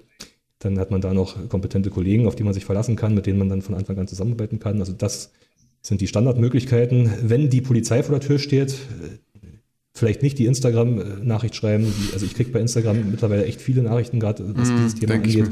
Und die, die, landen ja dann meistens in diesen neuen Anfragen. Da gibt es aber auch dann diese anderen neuen Anfragen mit irgendwelchen nackten Frauen. Hier da guckt man halt seltener rein, was an neuen Anfragen ja. so gekommen ist. Also wenn es wichtig ist, wenn zum Beispiel die Polizei früh klingelt auf, der, auf, auf allen Internetseiten, die ich da habe, oder bei Instagram weiß ich gar nicht, aber da ist die jedenfalls auch verlinkt, findet man überall meine Handynummer, man kann mich zu jeder Zeit anrufen. Wenn ich nicht rangehen kann aus irgendwelchen Gründen, bitte auf die Mailbox sprechen, antworte ich so schnell wie möglich. Man kann mich dort bei WhatsApp, bei Signal, bei Telegram, bei Trema, bei, bei allen gängigen Messengern über diese Telefonnummer erreichen. Ja, allgemeine Fragen gerne bei Instagram. Im Rahmen dessen, was mir möglich ist, hm. kann ich es dann beantworten. Aber da bin ich auch im Verständnis, ich kann jetzt keine Rechtsberatung, die für mich ausufert und Stunden in Anspruch nimmt, bei irgendeinem anonymen Gesprächspartner machen. Das ist halt letztendlich auch mein Beruf. Und wenn ich das mache, kann ich irgendwas anderes in der Zeit nicht machen. Da denke ich aber, hat jeder Verständnis für. Wenn es halt wichtig ist, am besten anrufen, das geht am schnellsten. Heißt auch nicht, dass ich da jedes Mal in die riesen Rechnung schreiben muss. Also ganz viele Sachen kann ich wirklich bei einer Autofahrt in fünf Minuten am Telefon äh, klären. Das kostet auch nichts. Also gerade was diesen Bereich angeht, da steht man ja so ein bisschen auch zwischen den Stühlen, weil ich ja selbst in dieser Bodybuilding-Szene jetzt seit, ja, seit fast 20 Jahren eigentlich so ja. verortet bin. Über 20 Jahren auch mein. Ja, Ende 90er. ja, ja, das ist immer wieder bewusst, wenn man sich mal die Jahreszahlen anschaut. Und die Regelungspraxis da völlig unbefriedigend ist für, für jeden, der sich damit beschäftigt und auch jetzt für jeden, der da vielleicht überhaupt nicht dobt, ist es unbefriedigend, weil das ganze Milieu dadurch kriminalisiert wird. Das ist ja auch schlecht für alle Naturalathleten. Da bin ich schon immer bestrebt, Leuten, die da irgendwie Ärger haben oder was wissen wollen, bestmöglich zu helfen. Also wer da Interesse hat, kann sich über die besagten Kanäle melden. Gut, dann würde ich sagen, eine Sache fällt mir gerade noch ein. Eine Sache noch, die letzte. Hau Falls raus, wir haben, wir haben Zeit. Falls jemand zuhört, der bei Wikipedia als Administrator aktiv ist, wer sich das hier alles angehört hat und vielleicht einen anderen Eindruck von mir gewonnen hat als aus der Bildzeitung oder in der Spiegel-TV-Reportage, der ist äh, gern angehalten, die Liedtextzitate aus meiner Kindheit und Jugend äh, zu löschen oder wenigstens abzukürzen. Ich habe da schon mit diversen Personen Kontakt aufgenommen, es ist aber immer in Beleidigungen gegen mich äh, ausgeartet und dann habe ich es irgendwann aufgegeben. Finde es bloß bemerkenswert, dass das mit einer Akribie gepflegt wird. Also, wenn ich das verfolge, was da zum Teil eingetragen wird, habe ich irgendeinen Heroinfall verteidigt mit 658 äh, Kilo. Das war der größte Fund von Heroin, den es in Deutschland gab, wo eine Freiheitsstrafe von sechs Jahren rauskam. Da wird da so sinngemäß reingeschrieben, das war ja eine katastrophale Verteidigerleistung, dass die Staatsanwaltschaft zehn Jahre beantragt hat, steht nicht drin. Also mhm. ist immer wieder erheiternd und kann mir auch vorstellen, aus welcher Ecke das dann kommt. Das sind bestimmt keine linksextremen Aktivisten, sondern das sind irgendwelche neidischen Kollegen. Also es scheint ja Juristen zu geben, die da irgendwie drin sind. Wenn es da ein Gegengewicht geben sollte, bin ich dankbar für jeden, der ausgleichend Einfluss nimmt. Ja, Wikipedia ist auf jeden Fall so ein Thema, da könnte man auch noch mal drei Stunden darüber reden. Ich glaube, ich hatte es dir im Lieber Vorgespräch nicht. mal gesagt, da gibt's gibt's eine gute Dokumentation, die ich sehr augenöffnend und interessant fand. Ich glaube, die dunkle Seite der Wikipedia gibt's auf YouTube. Zwei Stunden hat sogar ein Lehrer ähm, mitgewirkt, der das dann, Markus Fiedler, müsste gucken, ist auf jeden Fall interessant, vielleicht um sich mal so ein bisschen alternativ zu informieren und nicht immer alles zu glauben, was da drin steht. Ist wahrscheinlich für Wissenschaft ein super Magazin oder eine super Plattform Wikipedia, aber alles, was so ein bisschen bisschen in die Politikrichtung geht, ist dann nicht mehr ganz so unvoreingenommen, wie man es erwarten würde. Also das kann ich vielleicht so ganz allgemein jetzt ohne speziell zu werden zu sagen. Ähm, ansonsten würde ich sagen, wir ziehen heute den Schlussstrich, machen Feierabend. Was ihr da draußen nämlich nicht wisst, wir haben jetzt 20.59 Uhr am Samstagabend und wir haben jetzt echt eine coole Folge für euch aufgenommen. Ich bin super zufrieden, hat richtig Spaß gemacht, war auch für mich sehr bereichernd. Deshalb an der Stelle nochmal vielen Dank an dich, Mike, dass du dir auch zu so einer untypischen Zeit einen Termin geblockt hast. Wir können sowas Gerne. bestimmt nochmal machen, falls sich nochmal Fragen ergeben. Ich habe ja im Vorfeld welche, äh, welche eingefordert. Da kam jetzt nicht ganz so viel zu der Thematik, die ich heute besprechen wollte, komischerweise. Aber ihr habt jetzt die Möglichkeit für Kommentare und dann könnt ihr da nochmal ein paar Fragen stellen und ich glaube, von dir aus spricht auch nichts dagegen, dass man sowas nochmal macht, oder? Nö, können wir gerne wieder machen. Das am Sonnabend, das liegt einfach daran, unter der Woche habe ich so viel zu tun und äh, wenn dann irgendwo im Hotel, das ist dies mit der Technik nicht so einfach. Also gerne auch wieder am Sonnabend. Ist, äh, denke ich, einfacher und besser für die Zielgruppe, als wenn ich da jedem Einzelnen irgendeine Sprachnachricht bei Instagram schicke. Die Fragen sind ja doch immer wieder dieselben. Das Eben. dürfte hier reichen, dass ich dann demnächst dann einfach den Link zu diesem Podcast schicke und äh, mir damit auch ein bisschen Arbeit erspare. Hm. Und allen einen Mehrwert biete. Ja, also ich habe auf jeden Fall Bock. Wir bleiben auf jeden Fall auch in Kontakt. In diesem Sinne würde ich ja. sagen, war es das mit einer weiteren Episode des Garnikus Podcasts. Danke, Mike. Vielen Dank auch für eure Aufmerksamkeit und wir sehen uns in der nächsten Episode wieder. Macht's gut. Ciao, ciao. Tschüss.